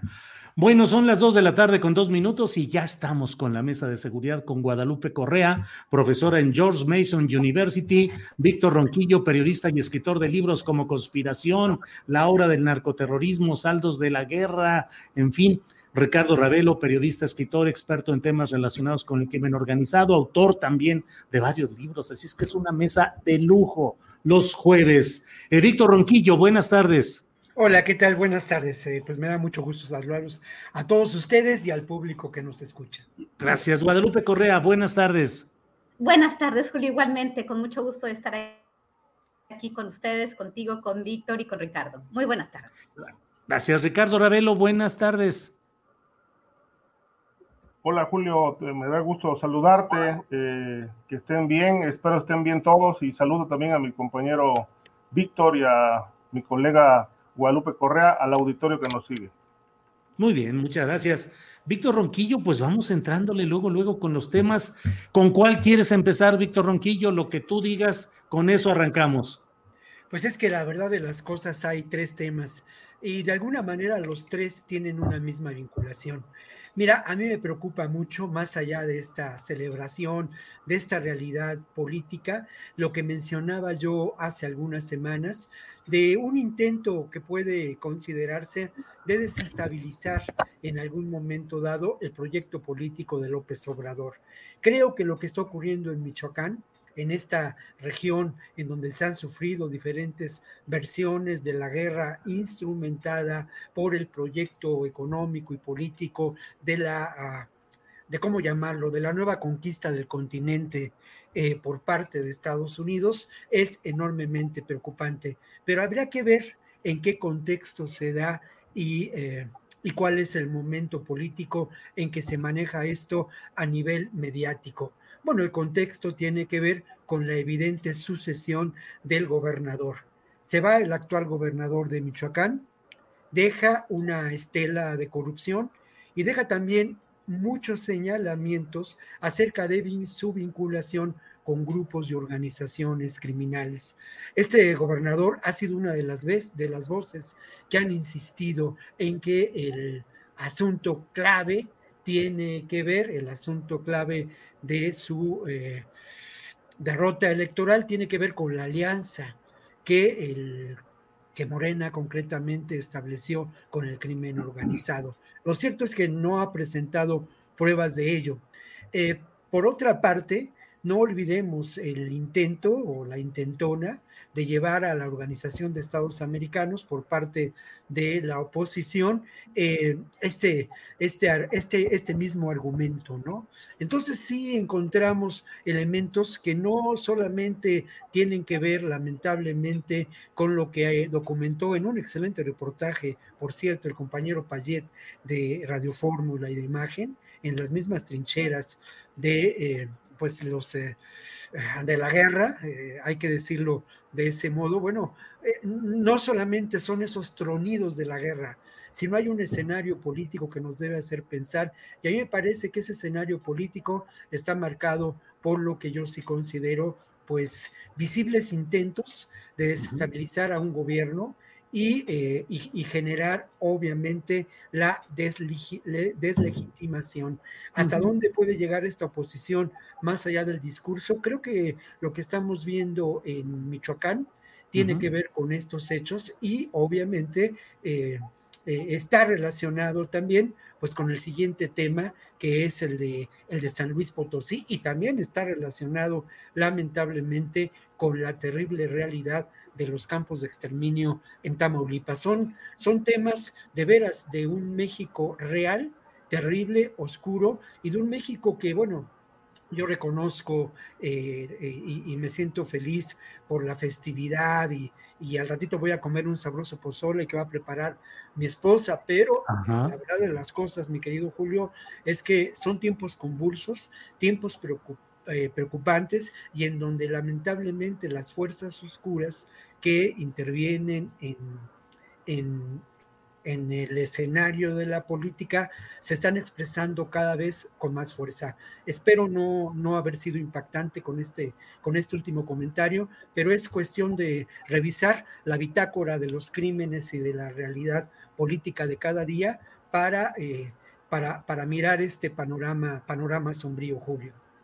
Gracias, Víctor Ronquillo. Eh, Guadalupe Correa Cabrera, eh, lo que plantea Víctor Ronquillo es una parte de eh, una moneda con dos caras que está circulando en estos momentos en términos, obviamente, de, de, hipótesis, de señalamiento. Por un lado, quienes dicen que el gobierno del presidente López Obrador tiene una abiertísima, una alianza absoluta con grupos del crimen organizado que le han facilitado el camino hacia eh, ganar gubernaturas y que está una alianza completa ahí que podría quedar casi exhibida o, mostrada con la incorporación del el gobernador de Sinaloa, Quirino Ordaz, a la Embajada de México en España, si se cumplen todos los requisitos protocolarios. Pero otros dicen que no. Digo, Víctor dice, eh, pudiera haber intentos de desestabilizar lo que es la llamada cuarta transformación con la utilización de esos grupos criminales. ¿Qué opinas sobre esas dos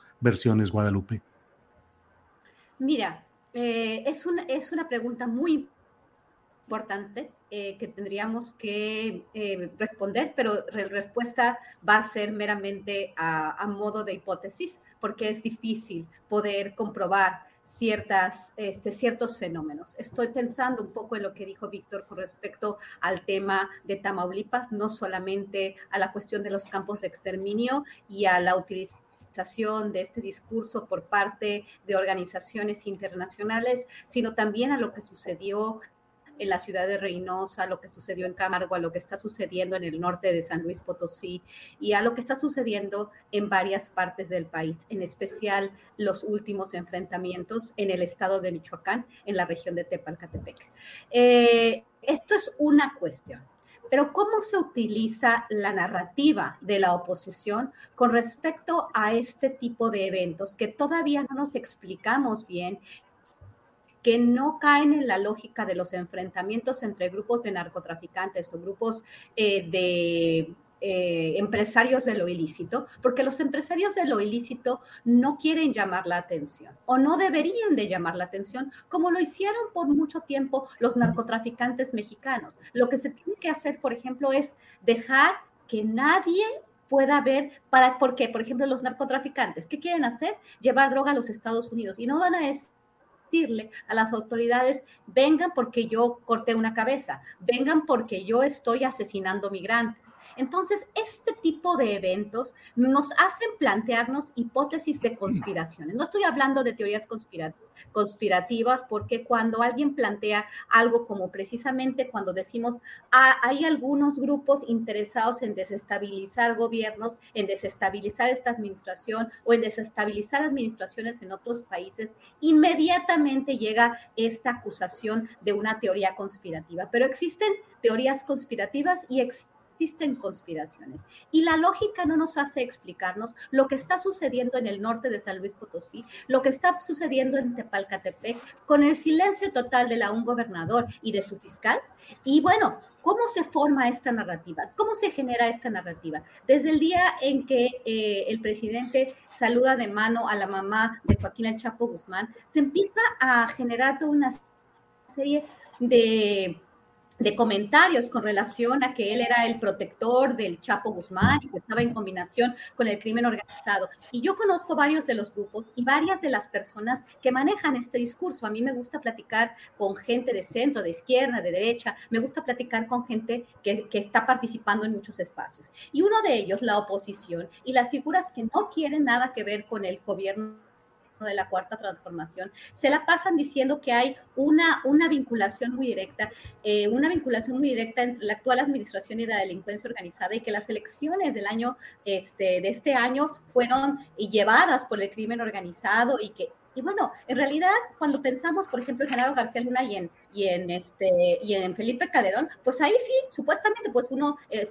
este, el hombre fuerte de la seguridad de Calderón, pues está en la cárcel de Estados Unidos por supuestos vínculos directos y aceptar dinero por parte del cartel de Sinaloa. En este sentido no tenemos evidencia tampoco de lo que están diciendo estos grupos que además estuvieron avalando estrategias en una administración que estuvo y ahorita, y ahorita se está tratando de probar con miles y miles de pruebas, según esto, de acuerdo a la Fiscalía en los Estados Unidos, de acuerdo al Departamento de Justicia, a los jueces y a todo lo que va a pasar en el juicio, si es que hay, de, Genaro García Luna, este, de vinculaciones directas. Y si se declara culpable, pues ya, ya sabemos que sí, ¿no? En este sentido, creo que, creo que hay que ser muy cuidadosos, hay que, hay que eh, entender que las cosas que están sucediendo no son normales. Lo de Kirin Ordaz es una cuestión política el presidente sea, eh, a mí no me parece de ningún tipo, porque es casi, casi como el PRI volviéndose a convertir, ¿no? Este, volviéndose a transformar de alguna forma. Y bueno, por, ser el presidente tan,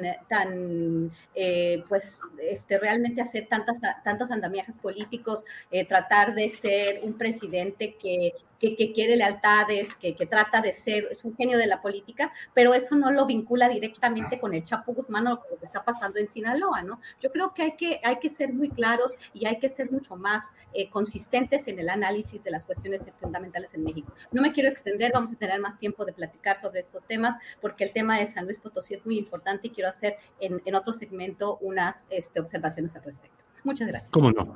Gracias, Guadalupe Correa Cabrera. Eh, Ricardo Ravelo, ¿qué opinas sobre estas eh, pues dos eh, versiones contradictorias, pero que al mismo tiempo están circulando en el país. Quienes consideran que el gobierno del presidente López Obrador tiene una alianza con ciertos grupos del crimen organizado y eso le han facilitado elecciones, y otro, otra visión que señala pues que ese crimen organizado puede estar sirviendo como instrumento para desestabilizar a esta llamada cuarta transformación. Ricardo Ravelo, ¿qué opinas? Mira, Julio, eh, digamos, siendo eh, realmente claros y con un esfuerzo de objetividad, eh, te podría decir que una, una cosa son las, las deducciones que a partir de ciertos hechos se han desprendido y se han construido, y algo muy distinto son los hechos. En los hechos, en realidad, no hay un solo dato, un solo elemento fehaciente, contundente, que permita considerar que hay una, un contubernio entre el presidente de la República y algún cártel de la droga. Es decir, sería un exceso afirmarlo en este momento y decir hay complicidad. Creo que ahí sería muy irresponsable sostenerlo y además no hay un elemento, como dije, fehaciente para sustentarlo. Ahora, hay señales que permiten deducir, eh, construir, digamos, algunas hipótesis en el sentido de que hay acercamientos. Pero bueno, una cosa son los acercamientos, si es que existen, y otra cosa muy diferente es la complicidad o el contubernio me parece que son dos, dos mundos totalmente distintos. Pero vayamos a lo más claro, lo que sí hay sin duda es una inacción oficial frente al, al flagelo del, del, crimen organizado y de, y de, la violencia que deriva de, de estas luchas en los territorios. Eh, ayer justamente escuchaba una, una, entrevista con un sacerdote de, de Michoacán, perdón, de sí, de Michoacán, eh, que hablaba, el padre Gregorio, hablaba de una manera muy, pues muy contundente sobre la situación que estaba pasando ahí. Ahora con la irrupción del cártel de Jalisco en, en Tepalcatepec, la entrevista que le hicieron al hijo de Mireles, que habla de que, bueno, ellos llevan una, una etapa de guerra de cinco años, que ve poco reflejada en los medios de comunicación, pero que son luchas cruentas que han cobrado vidas y que pues retrata una, una realidad muy, muy cruda, ¿no? Que el crimen organizado impone incluso hasta las jornadas del día para los campesinos. Este, y si trabajan en, en, días que no están autorizados, hasta la mercancía les quitan. En fin, un escenario verdaderamente de descomposición total.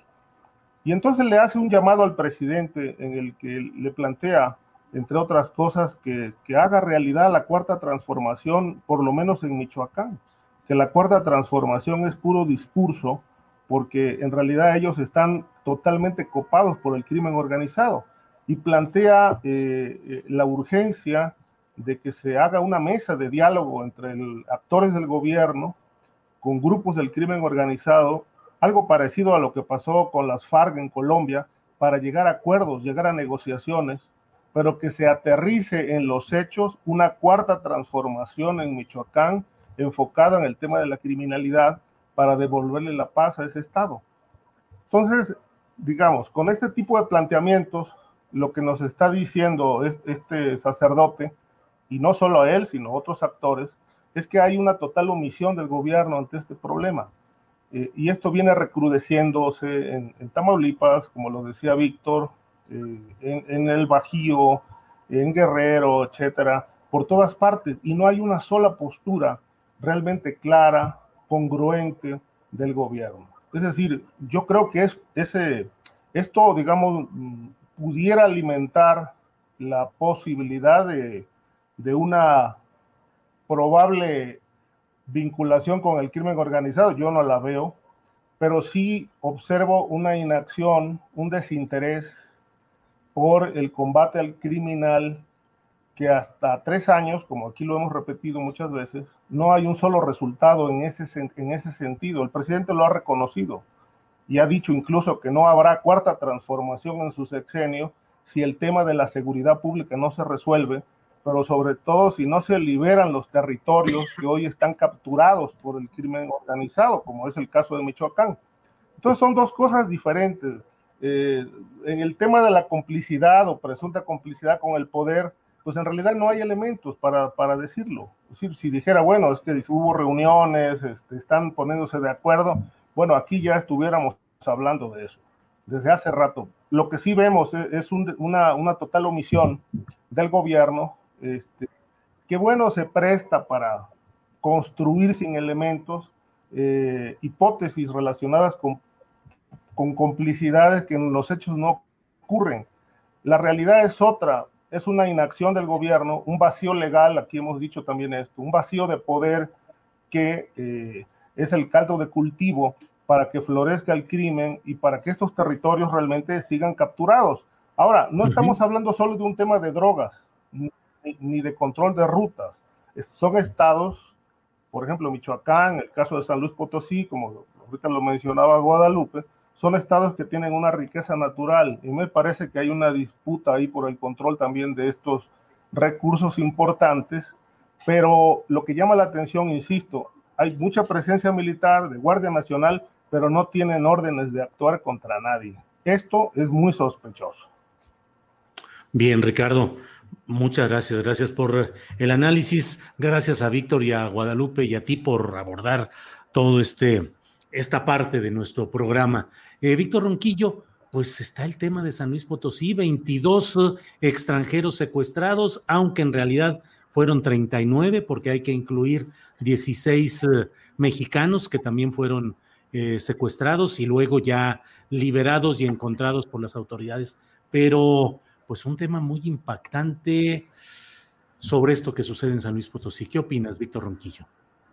Bueno, son, son varios, eh, varias aristas, ¿no? Sobre esta realidad.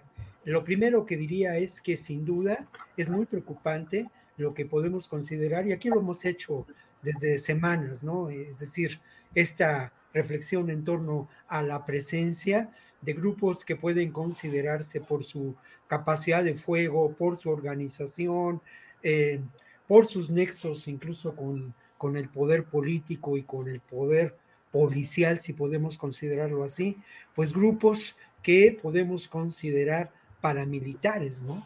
Esta también es una, un planteamiento que a lo largo de las semanas aquí hemos hecho, ¿no? ¿Cuántos grupos en este momento existen en el país, en la geografía, pues candente, ¿no? De eh, territorios como San Luis Potosí, como Tamaulipas, como Zacatecas, como las fronteras norte y sur, ¿Cuántos grupos de este tipo se encuentran en la región de la frontera de Michoacán con el Estado de México y en el propio Michoacán? Creo que ese es un tema para reflexionar. ¿Y cuál es la vinculación de estos grupos con el poder político? ¿no? Con el poder político no necesariamente que responde a las elecciones, sino con viejos poderes caciquiles como ocurre en Guerrero. Creo que esto nos puede, nos puede plantear una manera diferente para reconocer la información que cotidianamente vemos en relación a casos tan extremos como el que has mencionado y a hechos también eh, pues eh, tristes que ocurren día con día en esta frontera, por una parte de Zacatecas con San Luis Potosí y por otra parte en esta eh, realidad de conflagración en Michoacán. Oye, Víctor, Víctor, perdón, eh, habla sobre los grupos paramilitares y nada más me gustaría preguntarte, a ver, esa precisión. Hablas pues de grupos que no necesariamente son los tradicionales del crimen organizado, sino que son grupos financiados por empresarios o por políticos con otro tipo de propósitos más allá. este, es, este es un tema que aquí tendremos que analizar y que lo hemos planteado ya en distintas ocasiones con el propio Osvaldo Zavala, ¿no? O sea, eh, eh, mira, aquí decíamos en tono de broma la capacidad camaleónica que tiene el, el cártel Jalisco Nueva Generación para actuar. Yo documenté en alguna de las eh, sesiones anteriores la actuación de un grupo paramilitar en la frontera del Estado de México y Michoacán. ¿A qué, ¿A qué intereses corresponden estos grupos? No olvidemos, insisto mucho en relación a lo que está ocurriendo en Michoacán, no olvidemos el escenario político, ¿no? No olvidemos el momento político y no olvidemos que uno de los recursos claros de la, de la oposición eh, en el próximo futuro político será el de buscar la deslegitimación del proyecto actual de gobierno de la Cuarta Transformación. ¿Quién patrocina estos grupos? ¿Cómo, se constituyen? Yo creo que es una historia de, eh, en la que tendríamos que reflexionar. Indudablemente, los videos que hemos conocido del cártel Jalisco Nueva Generación dan lugar a muchas dudas, ¿no? Si uno revisa esos videos, pues uno ve que están refaccionados con equipo, eh, pues, eh, impactante, sí, pero que parecería una escenografía para una serie de Netflix. Lo que no es escenografía son los muertos, ni tampoco el dolor que se está causando en Michoacán. Yendo a la realidad de San Luis Potosí, bueno, esto es muy, muy, me parece que esto es importantísimo, ¿no? Señalarlo, y que esto puede ser uno de los aportes en términos de claridad eh, hacia la realidad que analizamos aquí semana con semana.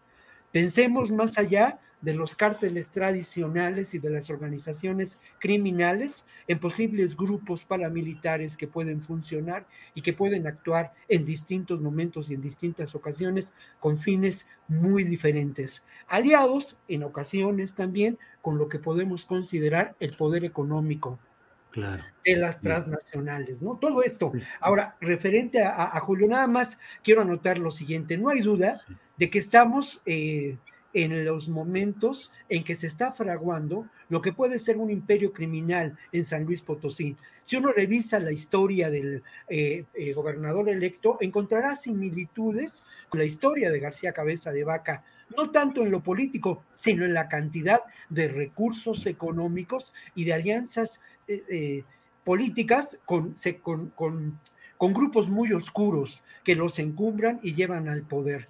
Posiblemente en seis años encontremos un, estado en donde por su ubicación geográfica las fuerzas oscuras de estos grupos que también existen en términos reales, ¿no? De, de, poderes fácticos del crimen organizado, pues sin duda dictarán los destinos posibles de San Luis Potosí y llevarán al Estado a una situación de, eh, de conmoción, ¿no? Social. Sí. Víctor Ronquillo, muchas gracias. Guadalupe Correa, pues está el tema de San Luis Potosí con el cual abrimos y la verdad este tema que pone sobre la mesa Víctor Ronquillo de los paramilitares. Por favor, tu opinión, Guadalupe.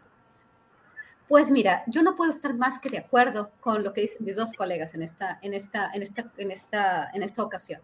Creo que lo que dice Víctor a mí me hace muchísimo sentido porque, como dije antes, estos grupos y la manera en que están operando eh, las víctimas, eh, los modus operandi, no nos hablan de, grupos que, estén, este, que sean los grupos tradicionales, sino más bien de grupos paramilitares. Y hay que ver quién está formando estos grupos, esta generación de mercenarios, muchas veces por inclusive por empresas privadas en los Estados Unidos. Cuando pensamos en lo que fueron los Zetas, cuando pensamos en lo que fueron este, la familia michoacana o los caballeros templarios, siempre que uno se adentra un poco más, y esto lo leí de varios de nuestros colegas, incluyendo a Ricardo Rabel o Víctor Ronquillo y todos estos periodistas que hicieron mucho trabajo importante este, desde las trincheras en los primeros años de este siglo. Este, estos trabajos periodísticos muestran que eh, los, parte de los caballeros templarios o parte de los zetas supuestamente habían recibido, nadie lo confirma bien porque la información es muy escueta en ese sentido, ¿no? ¿Qué tanto eh, entrenamiento estas fuerzas, miembros de fuerzas especiales recibieron en Estados Unidos y luego eh, nos hablan esas historias de, de escenarios que, vienen de otras partes, de Israel, algunos de Colombia, algunos también formaron parte de las fuerzas especiales del ejército guatemalteco. Hablo en particular de los caibiles. Estoy pensando que el cártel Jalisco Nueva Generación, también hay algunos reportajes que vinculan a algunas células del cártel Jalisco Nueva Generación con esta especie de mercenarios. Yo creo que no existe y no lo hemos podido hacer cuando yo me enfoqué más bien en la parte del Golfo, y algunos nos enfocamos en la parte del Golfo, en los años de Calderón y los primeros años de Enrique Peña Nieto, este, e, en, en ese momento estaba surgiendo el cartel Jalisco Nueva Generación. ¿Y cómo surge el cartel Jalisco Nueva Generación? De alguna forma, y obviamente con sus diferencias importantes, porque son dos momentos distintos en el tiempo, pero empieza también una, este, un, un grupo pequeño de, de, de, de, este, de grupos armados Ryan Reynolds here from Mint Mobile. With the price of just about everything going up during inflation, we thought we'd bring our prices down. So to help us, we brought in a reverse auctioneer, which is apparently a thing. Mint Mobile unlimited premium wireless. Ready to get 30, 30, bit to get 30, bit to get 20, 20, 20, bit to get 20, 20, bit to get 15, 15, 15, 15 just 15 bucks a month. So, Give it a try at mintmobile.com/switch. slash $45 up front for 3 months plus taxes and fees. Promo rate for new customers for limited time. Unlimited more than 40 gigabytes per month slows. Full terms at mintmobile.com. Hiring for your small business? If you're not looking for professionals on LinkedIn, you're looking in the wrong place. That's like looking for your car keys in a fish tank. LinkedIn helps you hire professionals you can't find anywhere else, even those who aren't actively searching for a new job but might be open to the perfect role. In a given month, over 70% of LinkedIn users don't even visit other leading job sites. So start looking in the right place. With LinkedIn, you can hire professionals like a professional. Post your free job on linkedin.com slash people today. Que empiezan a operar eh, junto con las fuerzas del orden. Y a esto me refiero, y, y creo que ya lo hemos mencionado en otras ocasiones, el cartel del milenio y cómo los matacetas eh, que estaban de acuerdo a algunos reportajes, inclusive en el LA Times, yo lo recuerdo muy bien, este, la, la, reportera Wilkinson hizo un par de reportajes muy importantes con relación a los matacetas y al paramilitarismo y cómo estos matacetas aparentemente estaban operando con la Marina Mexicana y con el gobierno de Veracruz. Aquí es donde empieza este grupo y cómo se empieza a extender tan rápido, obviamente con protección política, porque también lo que dice uh -huh. Víctor Ronquillo es muy importante, ¿no? Estas, eh, estas historias truncas muchas veces donde decimos está desestabilizando, pero no nos damos cuenta que la forma de desestabilizar también eh, corresponde o, o, tiene un componente muy importante de protección política dentro de México, de poder político, de gobernadores, de figuras que quieren acceder a lugares más importantes. Por ejemplo, eh, Francisco Javier García Cabeza de Vaca tenía muy buena relación con las autoridades estadounidenses a todos niveles y también con las compañías petroleras. A mí me tocó personalmente ver cómo él protegía a las compañías les daba, les daba en, la, en toda la región de San Fernando, les daba una protección especial para que pudieran trabajar con seguridad cuando las células criminales estaban matando a las, a las personas en Tamaulipas, a los tamaulipecos, ¿no? Es muy complicado, pero lo que está pasando en San Luis Potosí y, la, y esta extensión esta participación, esta cobertura mediática de medios como Vice News.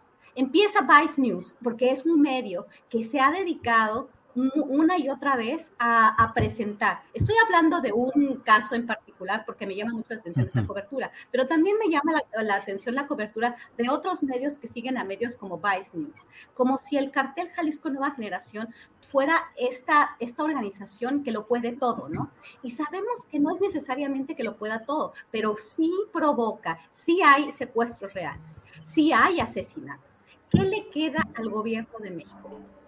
Y por el otro lado, también estoy de acuerdo con Ricardo Ravelo, ¿no? Parece que este gobierno pareciera que no quiere entrar en la misma provocación. ¿Por qué? Porque en los primeros años y en los últimos años de Fox este, se dieron varios eventos que justificaron la llamada guerra contra las drogas. Este tipo de temas son muy, muy complejos porque hay muchas fuerzas operando, pero por el otro lado, el gobierno mexicano no ha podido encontrar la manera de lograr esa estabilidad de alguna forma, ya sea haciendo trabajo de inteligencia, haciendo, este, este, eh, enviando acciones dirigidas en ciertas partes del territorio y es muy reactivo, ¿no? Lo que pasa con Tepalcatepec y la Guardia Nacional nos hace ver también que el gobierno se encuentra rebasado y eso es precisamente lo que gobiernos como el de Estados Unidos utilizan para decir, ya ven, Vamos a volver a otra vez la iniciativa Mérida, ahora con un discurso mucho más, eh, mucho más amistoso. Ya vemos cómo llega uh -huh. el, el nuevo embajador, ya vemos ahora cómo las autoridades estadounidenses supuestamente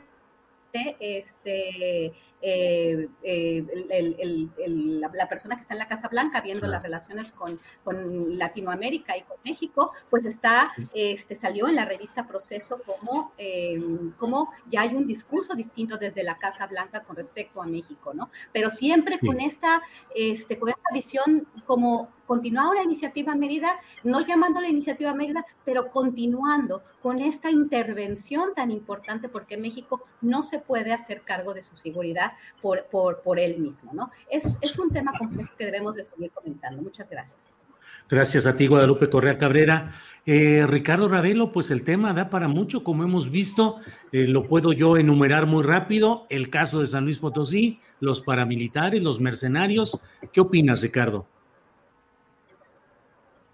Mira, es un cóctel muy explosivo este, este que plantea el escenario actual, eh, Julio, pero yo parto de una base, es decir, dice una frase por ahí que eh, siempre es peor, eh, resulta peor no hacer nada que intentar algo en el tema de la criminalidad.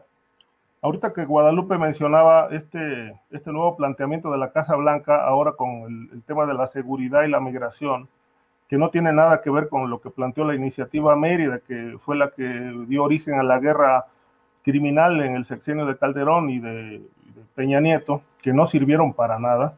Bueno, ahora viene un, nuevo planteamiento en el que queda descartada el uso de la fuerza por parte del Estado.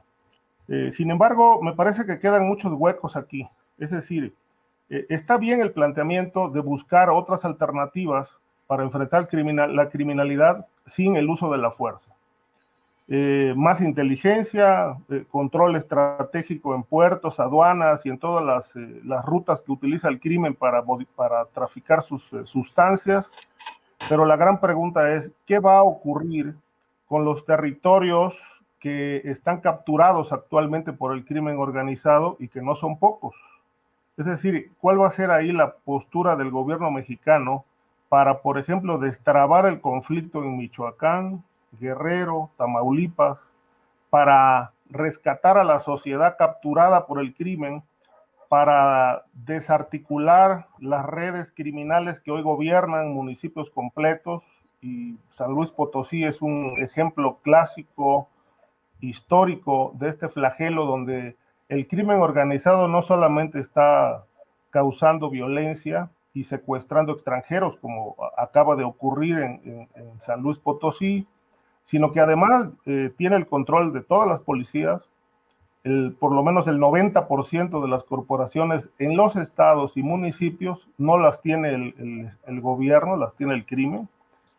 Por otro lado, eh, los municipios están gobernados por crimen organizado en casi más del 80%, no de ahora, sino este fue un tema que empezó a a ser ruidoso desde el 2010, desde el año 2000, perdón. Y, bueno, a partir de esto, pues hay una serie de ramajes, una serie de vinculaciones políticas, criminales, donde el crimen organizado ha capturado municipios completos y cada tres años compiten nada más miembros de un, de, un determinado cártel. Y cuando un miembro de la sociedad civil eh, emerge con una propuesta diferente, pues es eliminado o le ofrecen dinero, o lo amenazan, o lo matan. Es decir, esta es la realidad que se ha multiplicado por todas partes. Yo sigo insistiendo en que este es un, vacío, de, un vacío legal, un vacío de poder que ha, construido todo el, caldo de cultivo para que el crimen florezca. Ahora, en San Luis Potosí lo que vemos es una guerra, una guerra eh, pues son por lo menos seis grupos criminales los, los que actualmente están disputando el territorio. Entre ellos está el cártel de San Luis Potosí Nueva Generación, un cártel local conformado, según las denuncias que he leído, por miembros del PRI o exmiembros del PRI que fueron alcaldes, que ya fungieron como regidores y que hoy están del lado criminal postulando también candidatos de su cártel para mantener control político, control territorial y control criminal y control policiaco. Ahora, estas redes eh, realmente eh, que se han multiplicado por doquier, pues son las que no ha combatido el Estado mexicano. Es decir, el, asunto criminal no, no, es un tema solo de violencia, solo de ir a apaciguar un territorio y decir, bueno, pues interviene el ejército, se enfrenta al cártel de Jalisco y bueno, se apaciguan las cosas, están presentes en ese territorio y se acabó. No, el, asunto es, bueno, hay un proyecto realmente para desarticular estos vínculos criminales y políticos. Eh, de ahí, bueno, todo este asunto de los paramilitares, eh, porque eh, todo está ligado, ¿no? Hay grupos de poder detrás, empresarios, por supuesto, metidos en el lavado de dinero que obedecen a otros intereses y que, por supuesto, coincido con lo que plantea Víctor, pueden estar vinculados a esos intereses para crear desestabilización política y e ingobernabilidad que al final de cuentas pues le termina cayendo la responsabilidad al presidente justamente porque tampoco está haciendo nada para enfrentar ese, asunto. Entonces, eh, eh, lo de San Luis Potosí eh, es una película que la podemos ver con más o menos, con unos u otros detalles de diferencia en Guerrero, en Jalisco, en el Bajío, en Tamaulipas. Es decir, es un fenómeno que se ha multiplicado porque el Estado mexicano ha, ha, dejado de hacer su tarea. No es un tema que surgió con López Obrador, eso hay que dejarlo claro. Este es un asunto que se viene arrastrando por lo menos de hace 20 años, por decirlo menos. Desde el gobierno de Vicente Fox, prácticamente el tema de la seguridad ha estado bajo cuestionamiento y, y obviamente las vinculaciones, las complicidades, eh, es el resultado de todo este desastre que hoy lamentablemente, pues le toca a la cuarta transformación lidiar con esto. Pero creo que independientemente de que sea una herencia, que no sea producto de, este gobierno, me parece que el gobierno actual está haciendo su parte y, la está haciendo muy mal eh, por no, no actuar con una estrategia clara y definida. Eh, cuando el presidente habla, estamos combatiendo las causas, realmente yo no le creo. Y este es un asunto que, mucha gente comparte, ¿no? Lo, he leído. No se le cree porque lo que dice es inverificable. Eh, ¿Cuáles son esas causas? Eh, y por otro lado, a tres años de distancia, si se estuvieran atendiendo las causas, creo que por lo menos algún resultado ya fuera visible y no estamos observando ningún resultado claro eh, frente a este problema que lamentablemente se sigue multiplicando por todas partes, es decir, más de medio país está capturado por el crimen y no hay una sola acción de gobierno para poner orden en este desorden. Gracias, Ricardo Ravelo. Víctor Ronquillo, estamos hablando de estos temas en diferentes eh, entidades. Hay una referencia a los campos de exterminio detectados en Tamaulipas y yo un poquito extiendo eh, Víctor Ronquillo, ¿cómo, qué podemos esperar, digo, además de, este tema de Tamaulipas en general, de la conducta de Estados Unidos, de la administración Biden con el nuevo embajador que llega, que está atento a lo que sucede aquí? ¿Qué sucede en esa franja fronteriza de Tamaulipas particularmente, donde del otro lado de Estados Unidos pues hay la preocupación de que se expanden estos grupos, que intervienen, eh, la seguridad nacional, en fin. Eh, ¿Puede el proceso de cambio que va realizando la cuarta transformación, puede recibir una reacción dura de Estados Unidos aprovechando estas circunstancias regionales, Víctor? Es un, es un gran tema y es un tema interesante de reflexión y si lo vinculamos con lo que hemos eh, formulado anteriormente, pues nos da mucho que pensar. Yo, yo mientras platicabas y proponías esta reflexión, Julio, yo recordaba una charla que hace algunos eh, meses tuve con María José Rodríguez Rejas, que es autora de un libro que tengo aquí enfrente en mi escritorio y que habla de la norteamericación, de la norte, de la norteamericanización de la seguridad en América Latina. Un libro absolutamente recomendable porque María José, además ella es profesora, investigadora de la Universidad eh, eh, Autónoma de la Ciudad de México, documenta muy bien ¿no? este proceso y lo documenta con números, con estadísticas, con datos muy fuertes, ¿no? Cómo el asunto de la securitización ha sido una estrategia por parte del gobierno de Estados Unidos para generar control territorial y con ese control territorial aprovechamiento de los recursos, amplios recursos económicos de eh, naturales de nuestro territorio, ¿no? Yo lo primero que diría, y esto es recordando aquella charla con Marijose, pues es que de alguna manera las víctimas de una verdadera guerra que se libra en nuestro continente y que tiene también repercusiones en otros eh, en otras realidades de este convulso mundo y que son parte de la geopolítica, bueno, las víctimas son los pobres. Uno no puede imaginar el horror de lo que significan esta media tonelada de restos humanos encontrados en la Bartolina, ahí cerca de San Fernando, ¿no? Eh, ¿Qué, es lo que motiva a estos personajes que incurren en estos crímenes? Yo creo definitivamente, y lo escribí hace algunos años, que es el mal, pero el mal no con, con cuernitos y cola de chamuco, sino el terrible mal de eh, un proyecto económico y político que tiene vigencia y que se establece como un proyecto neocolonialista desde Estados Unidos. Eh, cuando hablo de Estados Unidos, obviamente no hablo de, los amigos de la academia, ni de los amigos de las organizaciones, ni de ese pueblo eh, liberal, ¿no? Auténticamente. Hablo de los intereses económicos, políticos, de este complejo militar industrial, de estos, eh, de estas verdaderas transnacionales del terror y eh, vinculadas obviamente con el armamentismo y con la industria del armamentismo, ¿no? Entonces, todo esto me parece que corresponde a un proyecto político que va más allá incluso de eh, demócratas y republicanos, ¿no? Y que tiene que ver precisamente con generar estas tensiones. Habría que preguntarse, yo, yo no estoy de acuerdo en lo que dice Ricardo, en que medio país está tomado por estas oscuras fuerzas.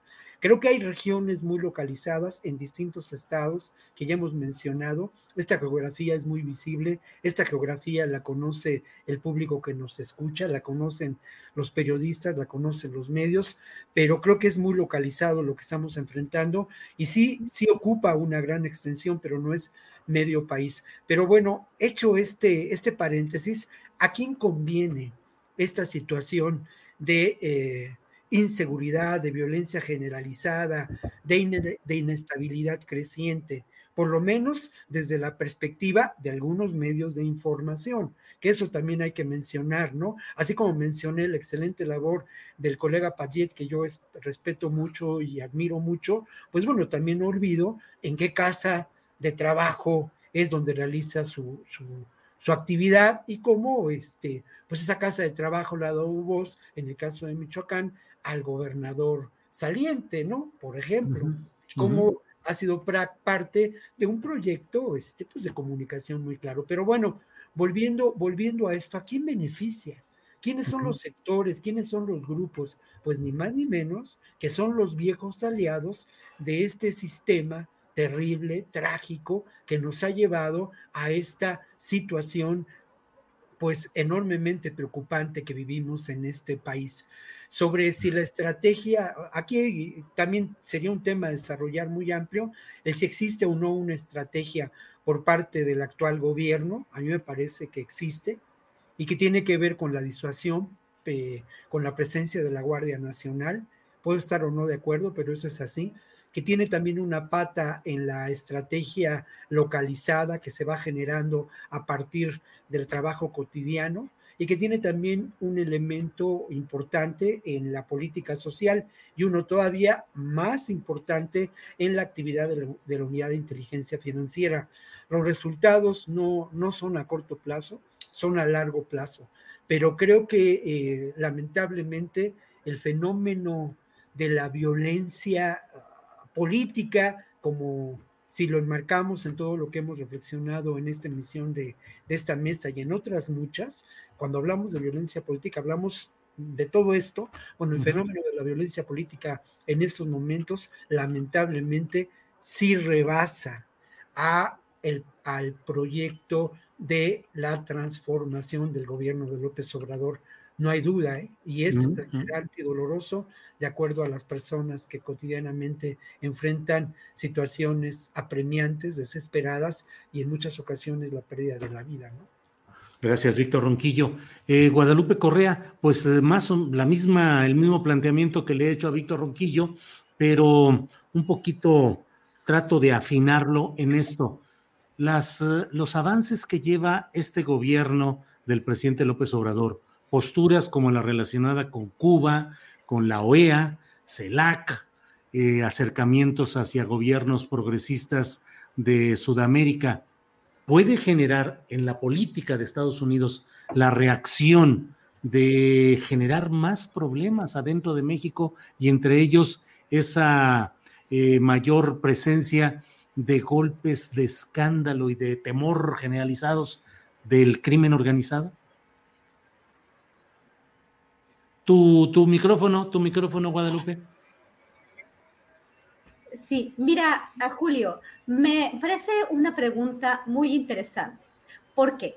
Porque en la realidad, nosotros en México y los gobiernos mexicanos, tanto el de Andrés Manuel López Obrador como los otros gobiernos, pues tienen que estar muy, eh, muy al pendiente de lo que diga Washington. Esto es algo, esto es algo que nosotros no, no tenemos ninguna manera de evitar.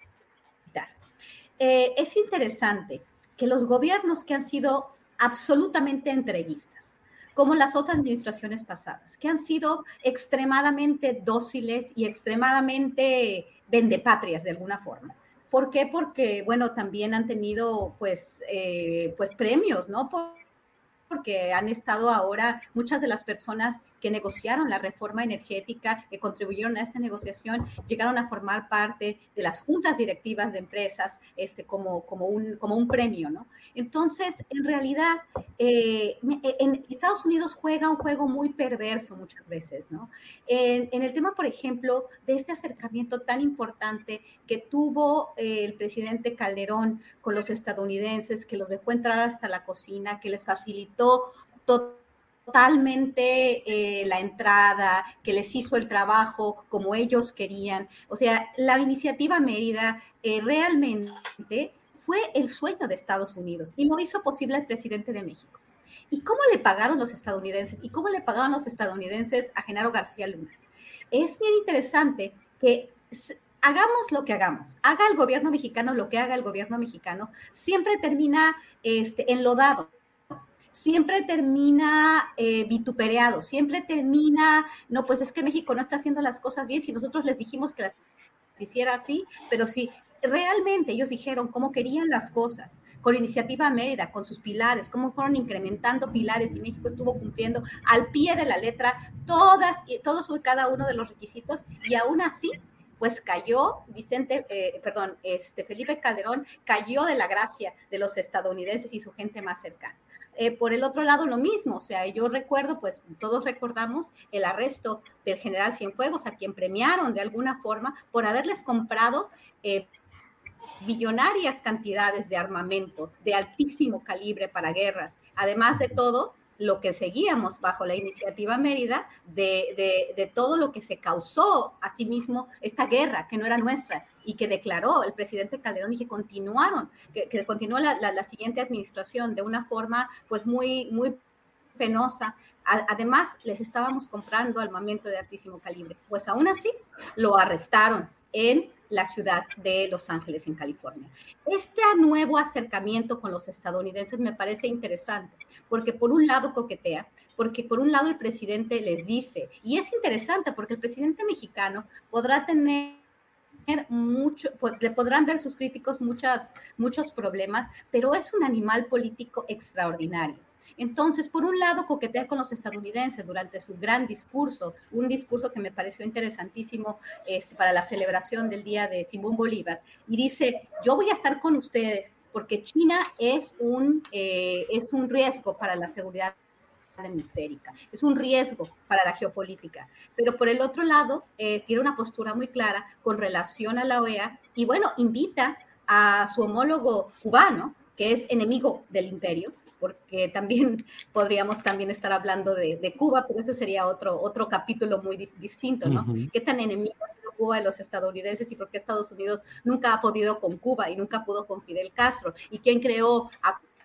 a Fidel Castro y quién después lo trató de matar. Eso es muy interesante. Algún día deberíamos de hablar del, del, caso de Cuba. Pero independientemente, Estados Unidos, no nada más después de supuestamente una relación, eh, este, pues, eh, pues una relación compleja porque este, Andrés Manuel López Obrador se llevaba bien con Biden. Como dice la oposición, la oposición tiende a simplificar de una forma muy pueril realmente las relaciones México-Estados Unidos. Así lo estoy viendo yo. Pero decir, no lo felicitó a Biden cuando ganó, esto está muy mal. Este, está, Biden, Biden va a guardar rencor. Pues no le ha guardado rencor. Vemos este, otra vez la postura de la Casa Blanca, vemos el discurso y la necesidad que tiene Estados Unidos de que México les haga trabajo sucio en la frontera sur, que parece que eso es lo que está sucediendo. Entonces, este, creo que aquí son fuerzas y, y el presidente las está sorteando de una forma en la cual Estados Unidos, de cual, lo, que hagamos, lo hacemos bien o lo, o lo hagamos mal, Estados Unidos juega con las fuerzas de un lado y del otro. Así ha sido en México, así ha sido en todo el hemisferio. Por un lado, establece consensos y por otro lado, te pega. Organizaciones, hay que también algún día tenemos que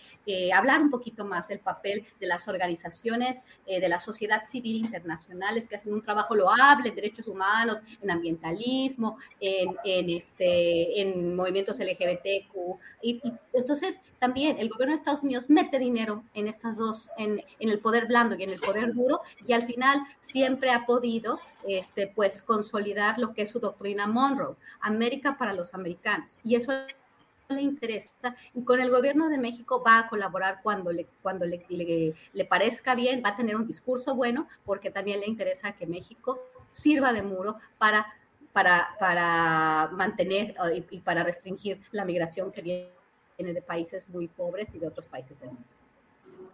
Gracias, Guadalupe. Víctor, eh, perdón, Ricardo Ravelo, sobre este mismo tema, ¿qué tanto eh, el avance del proyecto del presidente López Obrador, y menciono pues cosas concretas como en política exterior, lo que es la referencia ahora a Cuba, ir contra la OEA, en fin, qué tanto puede ir generando acciones de segmentos del gobierno de Estados Unidos o de poderes de Estados Unidos que incrementen la violencia en México para tener mayores eh, mecanismos de presión eh, contra el gobierno mexicano.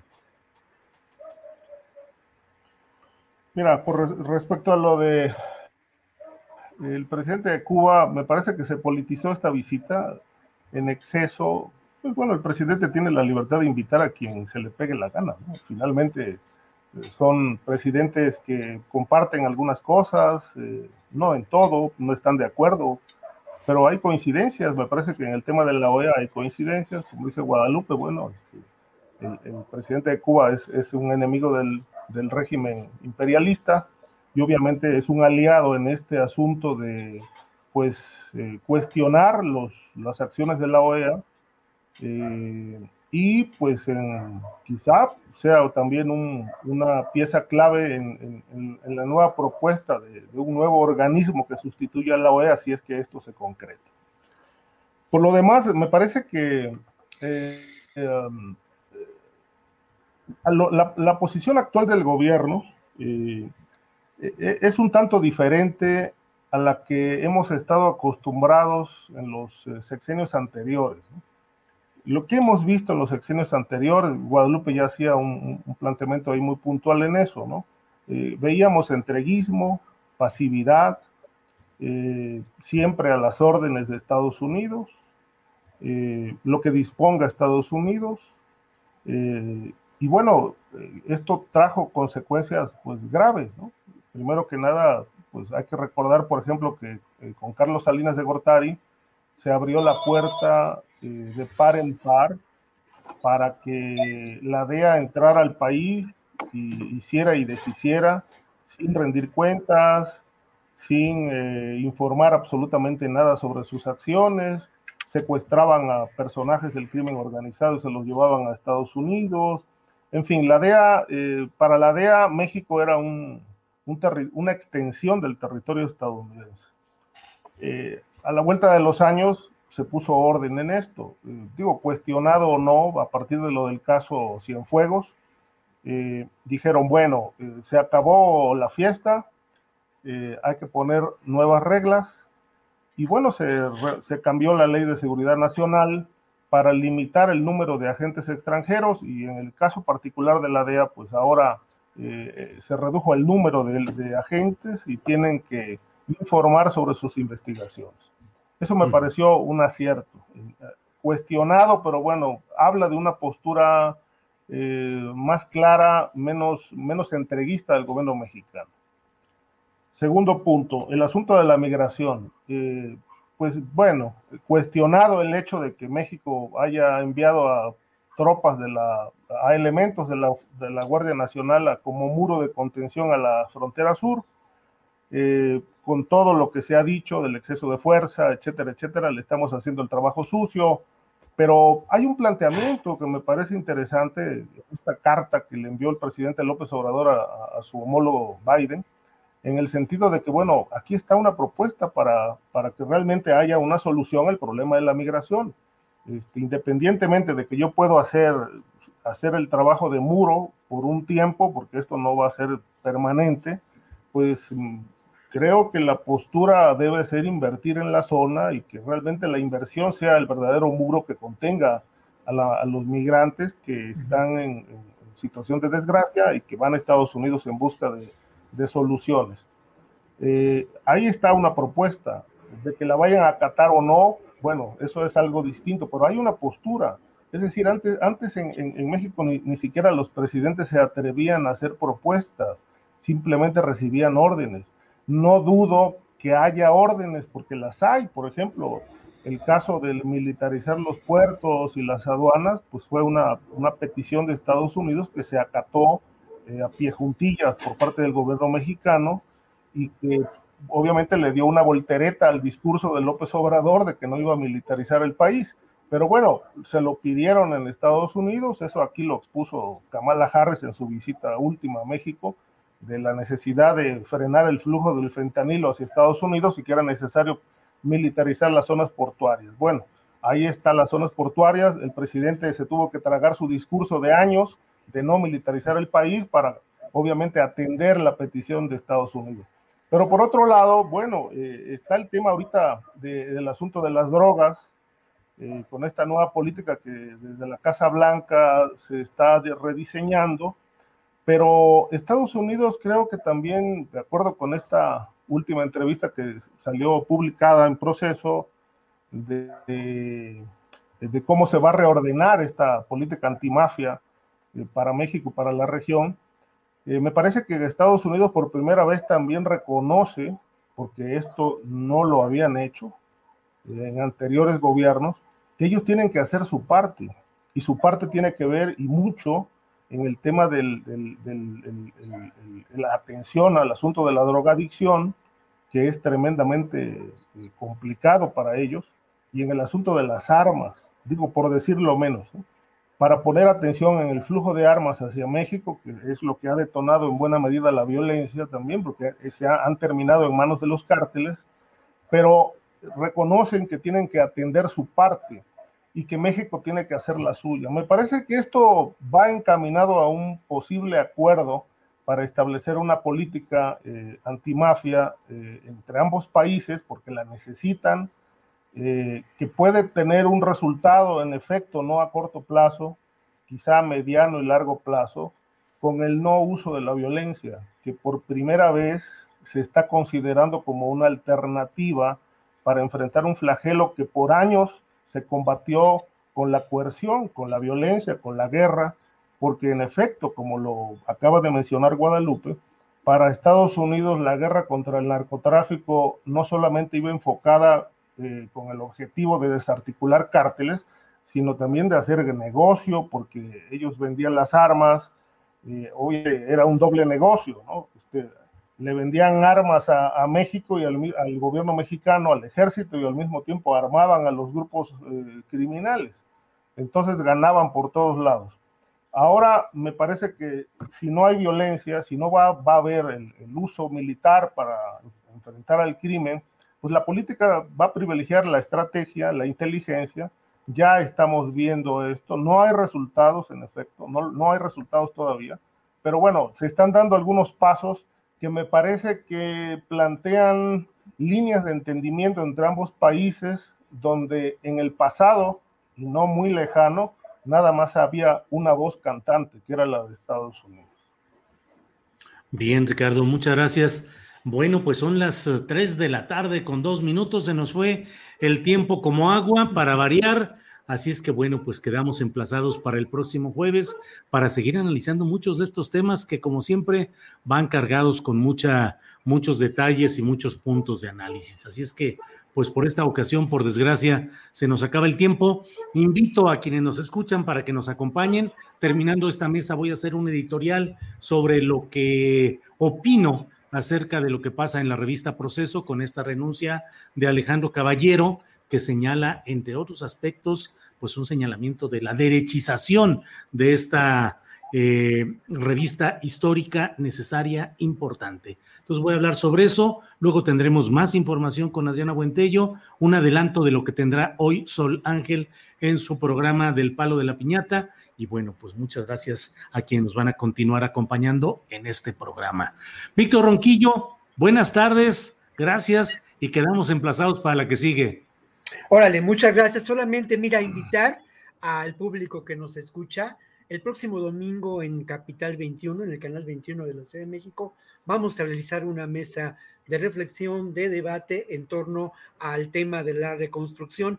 Y a propósito de ello, Julio, pues yo también quiero invitar al público, de verdad, a, eh, pues no sé, a participar en este proyecto de información que se da en este canal que es un canal donde estamos trabajando por la televisión pública.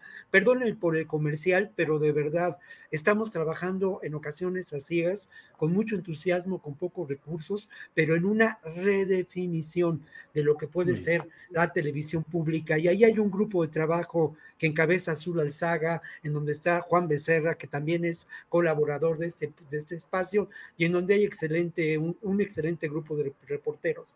Perdón por el comercial, pero de verdad, que vale la pena lo que, lo que se cocina en, sobre todo en el área informativa de Capital 21. Sale, gracias Víctor Ronquillo, buenas tardes y gracias. Guadalupe Correa Cabrera, gracias y buenas tardes.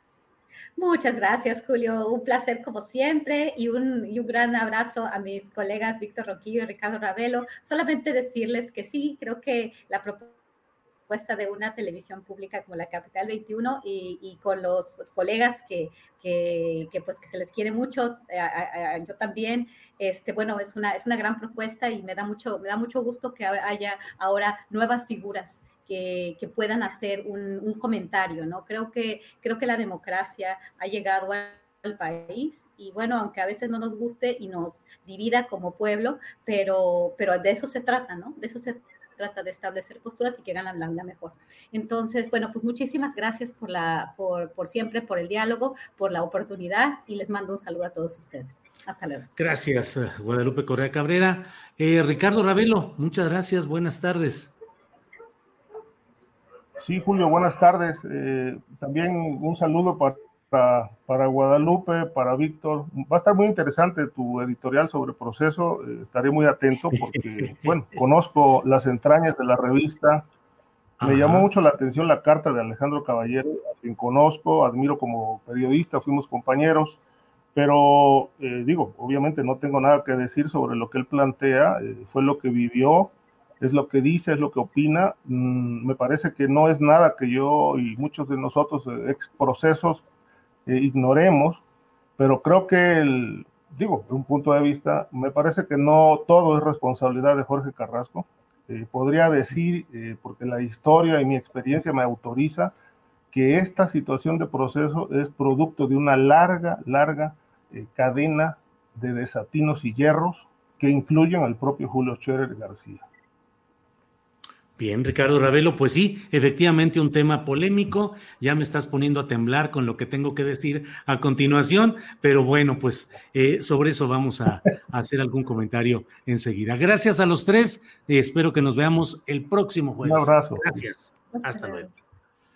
Bueno, mire, sobre este tema, sobre este tema que ha dado título a nuestra, a nuestro programa de este día.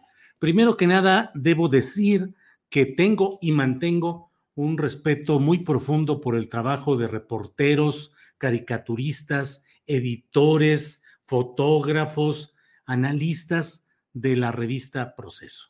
La revista Proceso, al menos lo digo yo y lo he leído y lo he escuchado en muchísima gente, la revista Proceso nos ha acompañado a lo largo de una eh, historia en la cual, mm, sin mayores referentes de un periodismo crítico, congruente y honesto, la revista Proceso se ha convertido en un espacio de referencia obligada. Eh, no quiero cargar la tinta hacia el medio de comunicación en el que colaboro y del que soy fundador, que es La Jornada, pero sí creo que La Jornada y la revista Proceso han sido eh, los sostenes de un pensamiento crítico y de posturas de análisis y de discusión honestos y necesarios de lo que sucede en nuestra sociedad. Creo que fundamentalmente proceso y la jornada, que finalmente son vertientes de un mismo proceso, de un mismo proceso, de una misma circunstancia histórica y de un mismo proyecto dividido pues en una revista y en un diario, pero creo que ahí está parte de lo que ha generado momentos como los que vivimos en México, que son de la llegada de un proyecto político de izquierda o de centro izquierda al poder en las condiciones que ha habido. Eh, insisto, no cargaré la tinta en el aspecto específico de valorar lo que sí defiendo y valoro, que es el diario La Jornada. En proceso, le leo simplemente por dar un comentario el nombre de los reporteros que están en la, en la revista Proceso. Alejandro Caballero, que acaba de renunciar, Juan Carlos Cruz, Patricia Dávila, Gloria Leticia Díaz, Juan Omar Fierro, Sara Pantoja, Arturo Rodríguez, Nel, Neldi San Martín, Mathieu Torlier, Rodrigo Vera, Rosalía Vergara. Conozco a todos los reporteros de la revista Proceso y mi respeto y mi reconocimiento para su esfuerzo diario. Y sé que son reporteros y periodistas que no reciben una línea en el sentido de que se les imponga lo que tienen que decir como en todo medio de comunicación, hay órdenes de información que provienen de una visión editorial y en ese sentido uno cumple como reportero el cubrir cierta información, pero sé que todos ellos son personas de una absoluta respetabilidad, los corresponsales nacionales, en el área de información internacional, los varios corresponsales, y qué les digo de Jesús Esquivel, de todos mis respetos, en el área de cultura, espectáculos, deportes, con Beatriz Pereira, que es una espléndida eh, reportera de deportes, fotografía, eh, en fin, una plantilla de análisis que ahí es donde podemos tener ciertas discusiones acerca de cómo se ha ido conformando. Pero la salida de Alejandro Caballero. Alejandro Caballero es un reportero muy respetado, conocido, que ha estado en varios medios de comunicación, compañero eh, en la jornada en un, en un, cierto momento, luego pasó a proceso, eh, responsable de la página web de esta revista, reportero confiable, honesto, crítico, y bueno, ha renunciado y lo ha hecho mediante una carta que señala, pues, um, eh, entre otras cosas, además de los entretelones de las peleas internas que se dan en todas las redacciones y en todos los medios de comunicación, sordas, duras, rudas y a veces um, poco edificantes peleas que damos en las que nos sumergimos y nos involucramos en todos los medios de comunicación. No se diga cuando esos medios de comunicación provienen de eh, reporteros o de periodistas en general que son críticos y que tienen posturas muy claras respecto a su trabajo, el trabajo de la empresa con la que colaboran y de lo que es la función ante la sociedad. Entonces, particularmente a mí me parece que más allá de los detalles eh, referentes a esos eh, entretelones laborales que revela de una manera descarnada y cruda eh, Alejandro Caballero, me parece que ahí el punto está en lo que se señala de una derechización de la revista y de un incumplimiento de los propósitos originales de este semanario fundado por don Julio Cherer García, maestro de periodismo, eh, maestro de maestros. Eh, me parece a mí que ese es el punto exacto de lo que podemos ir analizando respecto a lo que sucede en este semanario. Debo decir también con toda claridad y con el mayor, eh, la mayor sinceridad, que no creo yo que necesariamente la relación personal de María Cherer Ibarra, hija de don Julio Cherer Ibarra y esposa de Juan Ignacio Zavala Gómez del Campo, Juan Ignacio que es hermano de Margarita Zavala Gómez del Campo. Eh, no creo yo que eso implique por sí mismo una transferencia de posturas derechistas hacia la revista. A mí me parece que siguen ahí reporteros y compañeros periodistas que diariamente entregan su trabajo con una gran claridad. Eh, una de las pérdidas más recientes que ha habido, Álvaro Delgado, Álvaro Delgado, que ahora tiene una gran presencia junto con Alejandro Páez Varela en Sin embargo, pues él también siempre ha señalado que no es que hubiera, y, digo hubiera por razones que ahora explicaré, que hubiera esa eh, veto, sesgo o imposición de criterios de parte de una hipotética visión eh, partidizada o facciosa de María Cherer Ibarra. Yo creo que María Cherer Ibarra tiene su propia personalidad, su propia valía, su propia visión de los hechos y que ella, eh, como parte de quienes tienen la función de decidir las cosas editoriales y eh, empresariales de proceso, pues ella tiene una responsabilidad positiva o negativa en lo que está haciendo más allá de una relación personal en la que no me meto eh, aun cuando, cuando suceden este tipo de hechos de interés público, pues con frecuencia los hechos de la vida privada también permiten analizar y tener perspectiva sobre lo que sucede. Pero para mí lo esencial es este señalamiento de una derechización de la revista Proceso, que se ha manifestado, entre otros hechos, en la salida de articulistas como John Ackerman, como Fabricio Mejía, la salida también del caricaturista Gonzalo Rocha. Eh, luego, aunque no hubo una expresión eh, crítica hacia la revista, pero la salida también del Monero Hernández luego de la lamentable muerte de Antonio Elguera.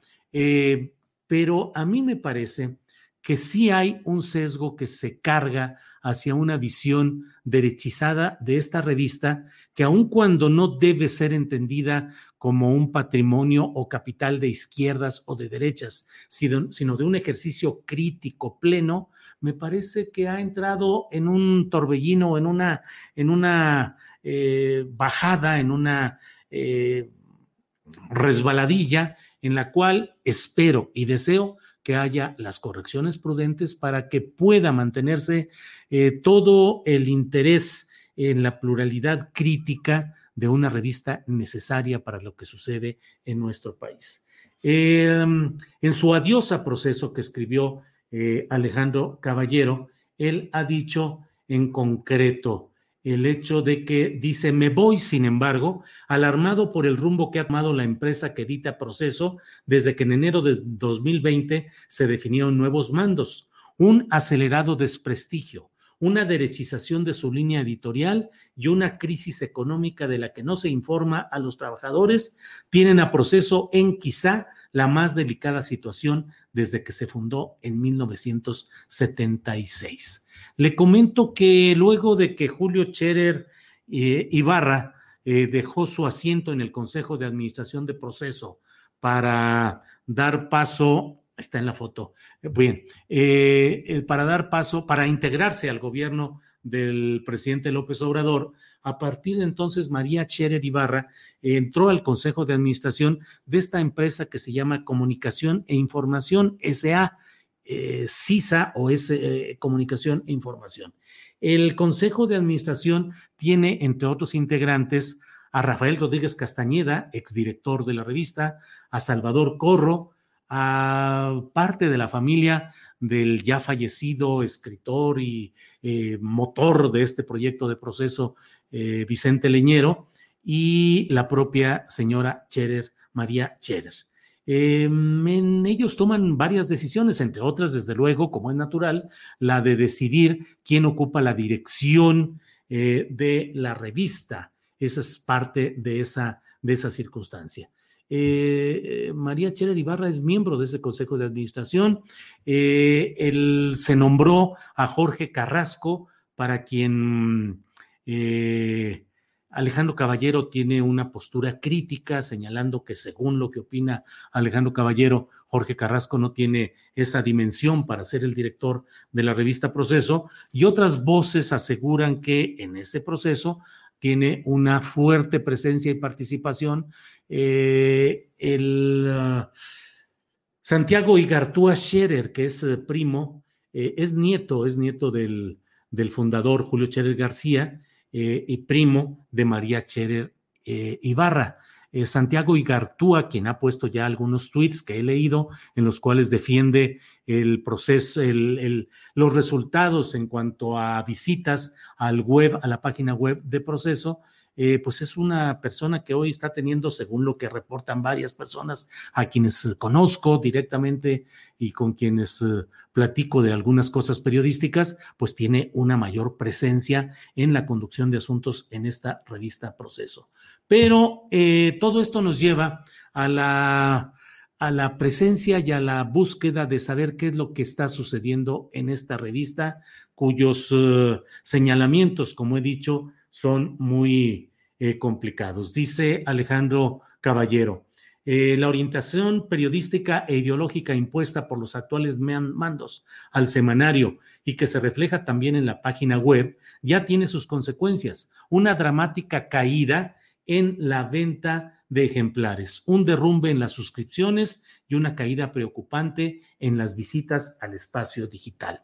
Santiago Igartúa Scherer ha publicado algunos datos donde dice y muestra eh, que no es así, que las estadísticas al contrario son de una caída en el tiempo. Aquí está este, este este tuit que puso Santiago Igartúa Scherer dice datos, comparando de enero a enero, el último periodo de Ale Caballero 61, desplomándose 53% con el primer año nuestro. La audiencia de proceso creció de 7.1 millones de usuarios únicos a 12.8 millones, pero está en derecho de tomar como información cualquier chisme. Julio, eso me dice Santiago Igartúa Scherer. Bueno, desde luego que mm, desde luego que eh, no tomo como referencia un chisme Santiago Igartúa Scherer, tomo como referencia la carta muy cargada de datos y señalamientos que hace Alejandro Caballero, que es un periodista a quien conozco y respeto y que creo que todos quienes ejercemos un periodismo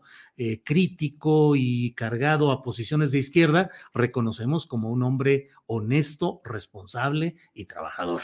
Así, eso es Alejandro Caballero y lo que él publica es una carta de interés público, no es exactamente un chisme, creo yo, Santiago y Gartúa Scherer, a menos que su criterio periodístico sea otro, pero a mí no me parece que sea ni un chisme ni que sea algo que no deba analizarse desde el punto de vista social, político y periodístico, porque proceso forma parte de la realidad, del bagaje, de, de, del patrimonio periodístico de la sociedad mexicana, lo ha sido durante mucho tiempo y lo que sucede en proceso tiene una gran importancia.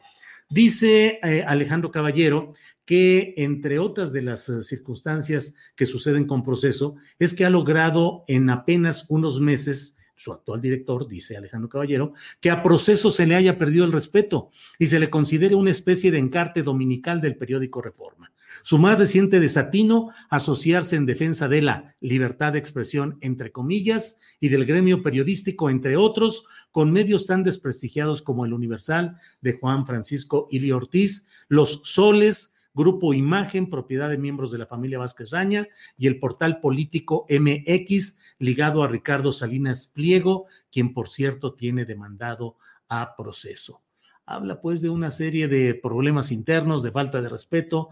Alejandro Caballero en el proceso interno eh, habla de Santiago Igartúa como jefe de la página digital, que dice que es un caso igualmente grave. Menciona eh, pues lo referente a los agravios que él, Alejandro Caballero, dice haber recibido en todo este proceso. Cita el caso de Marco Antonio Cruz, que falleció y que fue coordinador de fotografía de proceso, en los que dice que eh, desde los puestos de dirección a Marco Antonio Cruz en vida se le ofendió y a su muerte se le elogió. creo yo que todo esto eh, dice que está eh, proceso desprestigiado, inmerso en una crisis editorial y financiera que no se vislumbra alguna mejora. Eh, proceso cuyas principales hazañas las dio desnudando corruptelas y enfrentando a gobiernos y empresarios censores, hoy se hunde por los desafíos de un trío que no se sabe la música. Bueno, dice al final Alejandro Caballero, ojalá estas líneas fueran productos de un arrebato, el guion de un mal sueño, las notas de una fallida melodía. Los abrazo, Alejandro Caballero. Pues este, esta carta y lo que estamos mencionando se inscribe en ese proceso en el cual desde el, momento en el cual la señora María Cherer ha comenzado a tener una mayor presencia y una mayor participación en la toma de decisiones en la revista Proceso, revista Proceso cuya mayoría accionaria tiene la familia Cherer, eh, y por tanto tiene la facultad natural, legítima, de poder tomar las decisiones eh, editoriales, empresariales, económicas, financieras. Bueno, pues ha habido este proceso que, insisto, eh, hay quienes pretenden ligar con la relación familiar de María, casada como está con Juan Ignacio Zavala, hermano de la esposa de Felipe Calderón Hinojosa.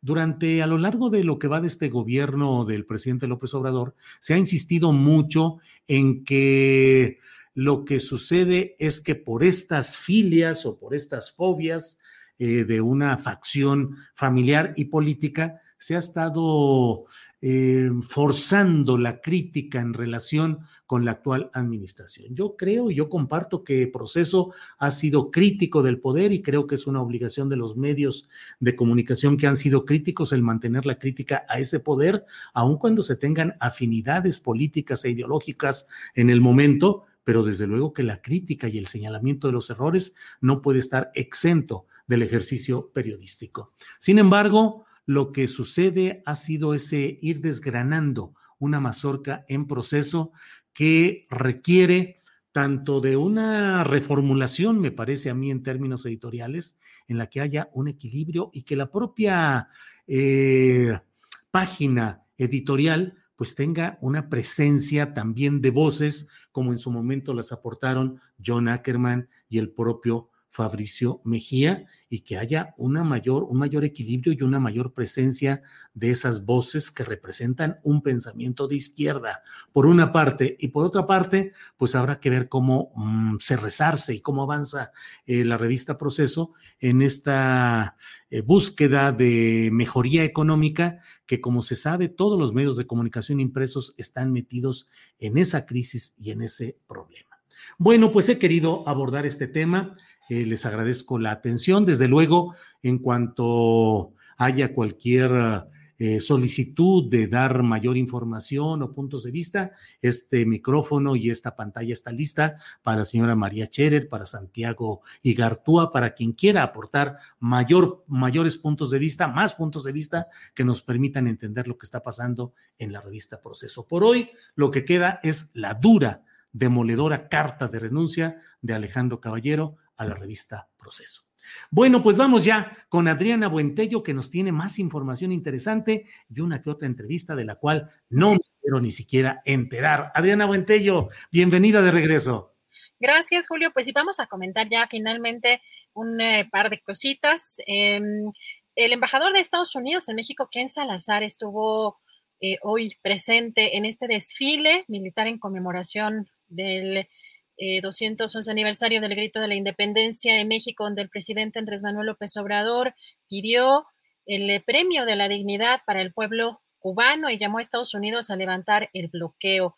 Eh, mencionó estas palabras, el presidente se ve mal que el gobierno de Estados Unidos utilice el bloqueo para impedir el bienestar al pueblo de Cuba y también señaló el presidente que es una perversa estrategia y estamos viendo en pantalla precisamente cómo el nuevo embajador de Estados Unidos en México se dirigía precisamente a este evento. Y eh, pues bueno, antes de continuar con eh, la información con la que vamos a cerrar, vamos a entrar ya con nuestra querida Sol Ángel. Hoy recuerden que es el programa del palo de la piñata y como cada jueves tiene un tema muy interesante y hoy particularmente, bueno, hay que estar atentos porque pues es una es un tema pues que nos compete a todos, sobre todo en temas de relaciones interpersonales. ¿Cómo estás, Sol? Muy buenas tardes. Buenas tardes, Adriana. Qué gusto eh, estar otro jueves aquí contigo. Y, y, tienes toda la razón. La verdad es que este tema, eh, entre más estuve investigando, más este, interesante me pareció. Y, siento que los tres invitados que tenemos van a estar muy, muy, muy, muy buenos. Los tres vamos a hablar de narcisismo, psicopatía y sociopatía. Que la verdad es que eh, siento que muchas veces o coloquialmente no, no, tenemos la diferencia clara de psicopatía y sociopatía. Este, pero bueno, con cada uno de nuestros invitados vamos a ver eh, los tres temas, pero de diferentes maneras. Con Octavio vamos a hablar acerca de eh, la psicopatía social, por así decirlo, o sea, socialmente toda una comunidad puede ser psicópata? O sea, ¿qué, ¿qué, pasa en el momento en el que dejamos de sentir empatía por los demás? ¿En qué momento eh, se, se, causa tanto daño, tanta violencia y, eh, y como sociedad estamos como un poco dormidos, ¿no? Entonces, vamos a hablar un poco de esto con Octavio Solís, con el doctor Andrés Tobilla. Él es especialista en, bueno, él es psicoanalista y vamos a tratar de hablar de el narcisismo y la psicopatía en la política.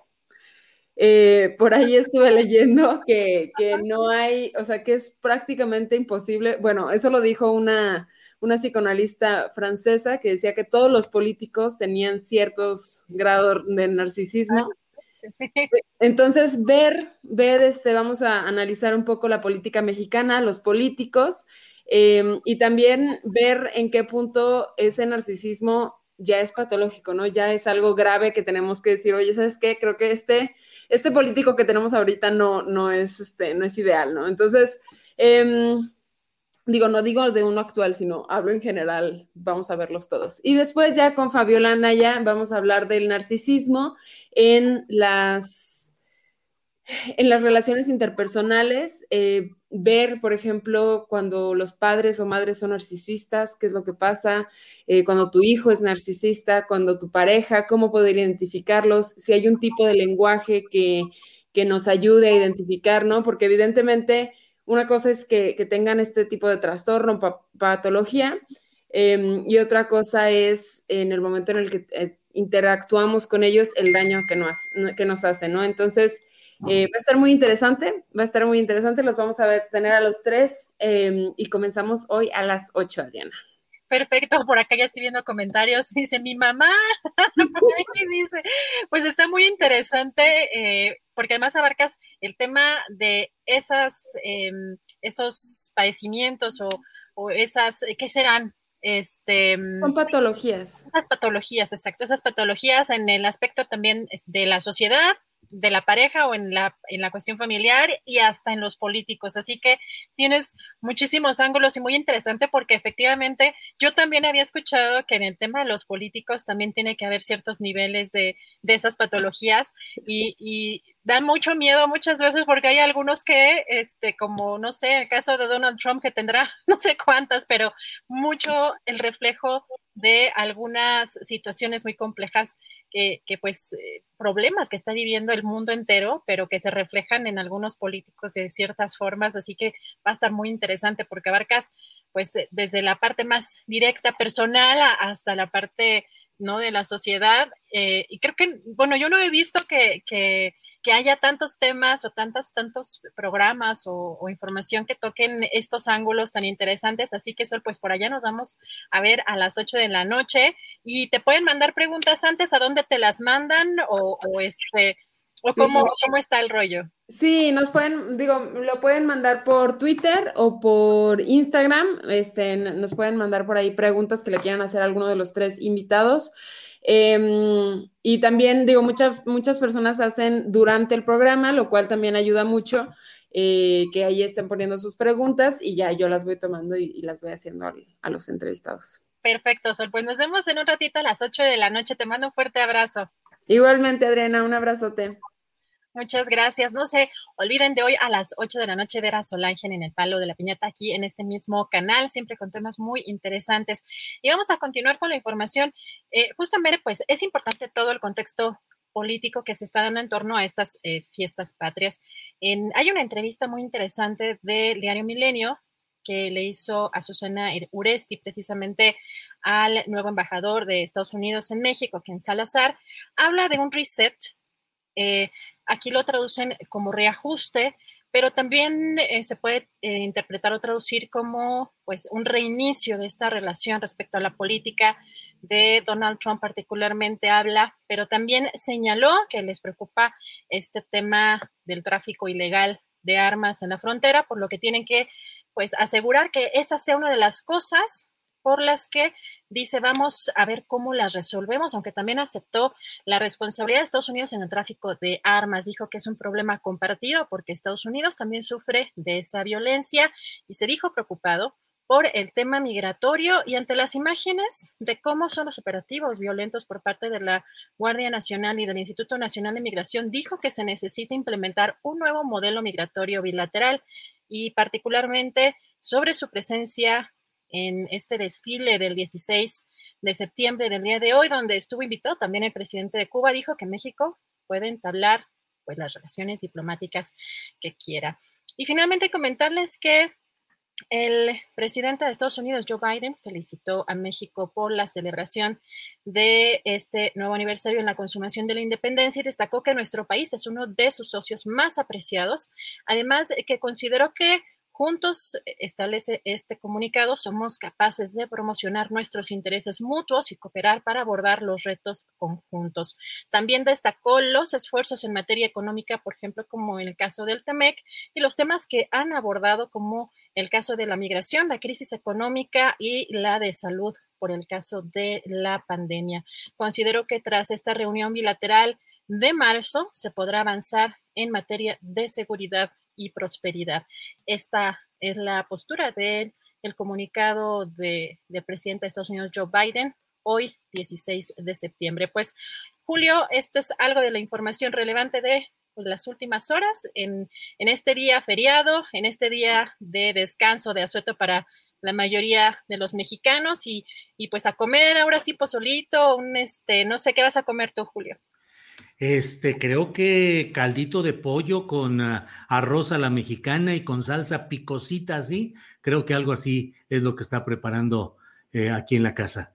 Así es que eh, estaremos, pues ya salimos adelante con este programa del jueves 16 de septiembre, como dices, día de descanso para todo el mundo, pero en el periodismo tenemos que seguir adelante. Adriana, nada más déjame, hay algo que me han estado comentando en las redes y es cierto, se me olvidó comentar que la señora María Cherer Ibarra es colaboradora en el programa, en el ah, canal de Latinus que conduce Carlos Loret de Mola, eh, lo cual pues señalan varias de las personas que aquí eh, participan, dicen, bueno, pues es una definición de un tipo de periodismo que no es exactamente el que pareciera congruente con lo que es eh, la revista Proceso, pero bueno, finalmente es ella en una colaboración individual que participa en este programa Latinus con Carlos Loret de Mola. Solo me faltó ese detallito que ahora agrego para que no quede por ahí volando. Adriana, pues ah, a preparar el programa de mañana, a a pasar este 16 en lo que queda todavía de estas horas tranquilas y a reanudar trabajo mañana. Así es, Julio, pues coman rico, no se empachen, este, cuídense mucho, no, no fiestas. Eh, yo por acá sí vi algunas fiestas, no sé por allá, pero hay que recordar que seguimos todavía o buscando muchos o la mayoría cuidándonos eh, todavía en esta, en esta pandemia. Y pues nos preparamos ya para el día de mañana. Recuerden la mesa de más allá, las recomendaciones y pues toda la información, Julio. Muy bien, pues muchas gracias y hasta mañana. Para que te enteres del próximo noticiero, suscríbete y dale follow en Apple, Spotify, Amazon Music, Google o donde sea que escuches podcast. Te invitamos a visitar nuestra página julioastillero.com. Imagine the softest sheets you've ever felt. Now imagine them getting even softer over time. That's what you'll feel with Bowl and Branch's organic cotton sheets. In a recent customer survey, 96% replied that Bowl and Branch sheets get softer with every wash. Start getting your best night's sleep in these sheets that get softer and softer for years to come. Try their sheets with a 30-night guarantee. Plus, get 15% off your first order at bowlandbranch.com. Code BUTTERY. Exclusions apply. See site for details. Even when we're on a budget, we still deserve nice things. Quince is a place to scoop up stunning high-end goods for 50 to 80% less than similar brands. They have buttery soft cashmere sweaters starting at $50, luxurious Italian leather bags, and so much more. Plus, Quince only works with factories that use safe, ethical, and responsible manufacturing. Get the high-end goods you'll love without the high price tag with Quince. Go to quince.com slash style for free shipping and 365-day returns. Para que te enteres del próximo noticiero, suscríbete y dale follow en Apple, Spotify, Amazon Music, Google o donde sea que escuches podcast. Te invitamos a visitar nuestra página julioastillero.com.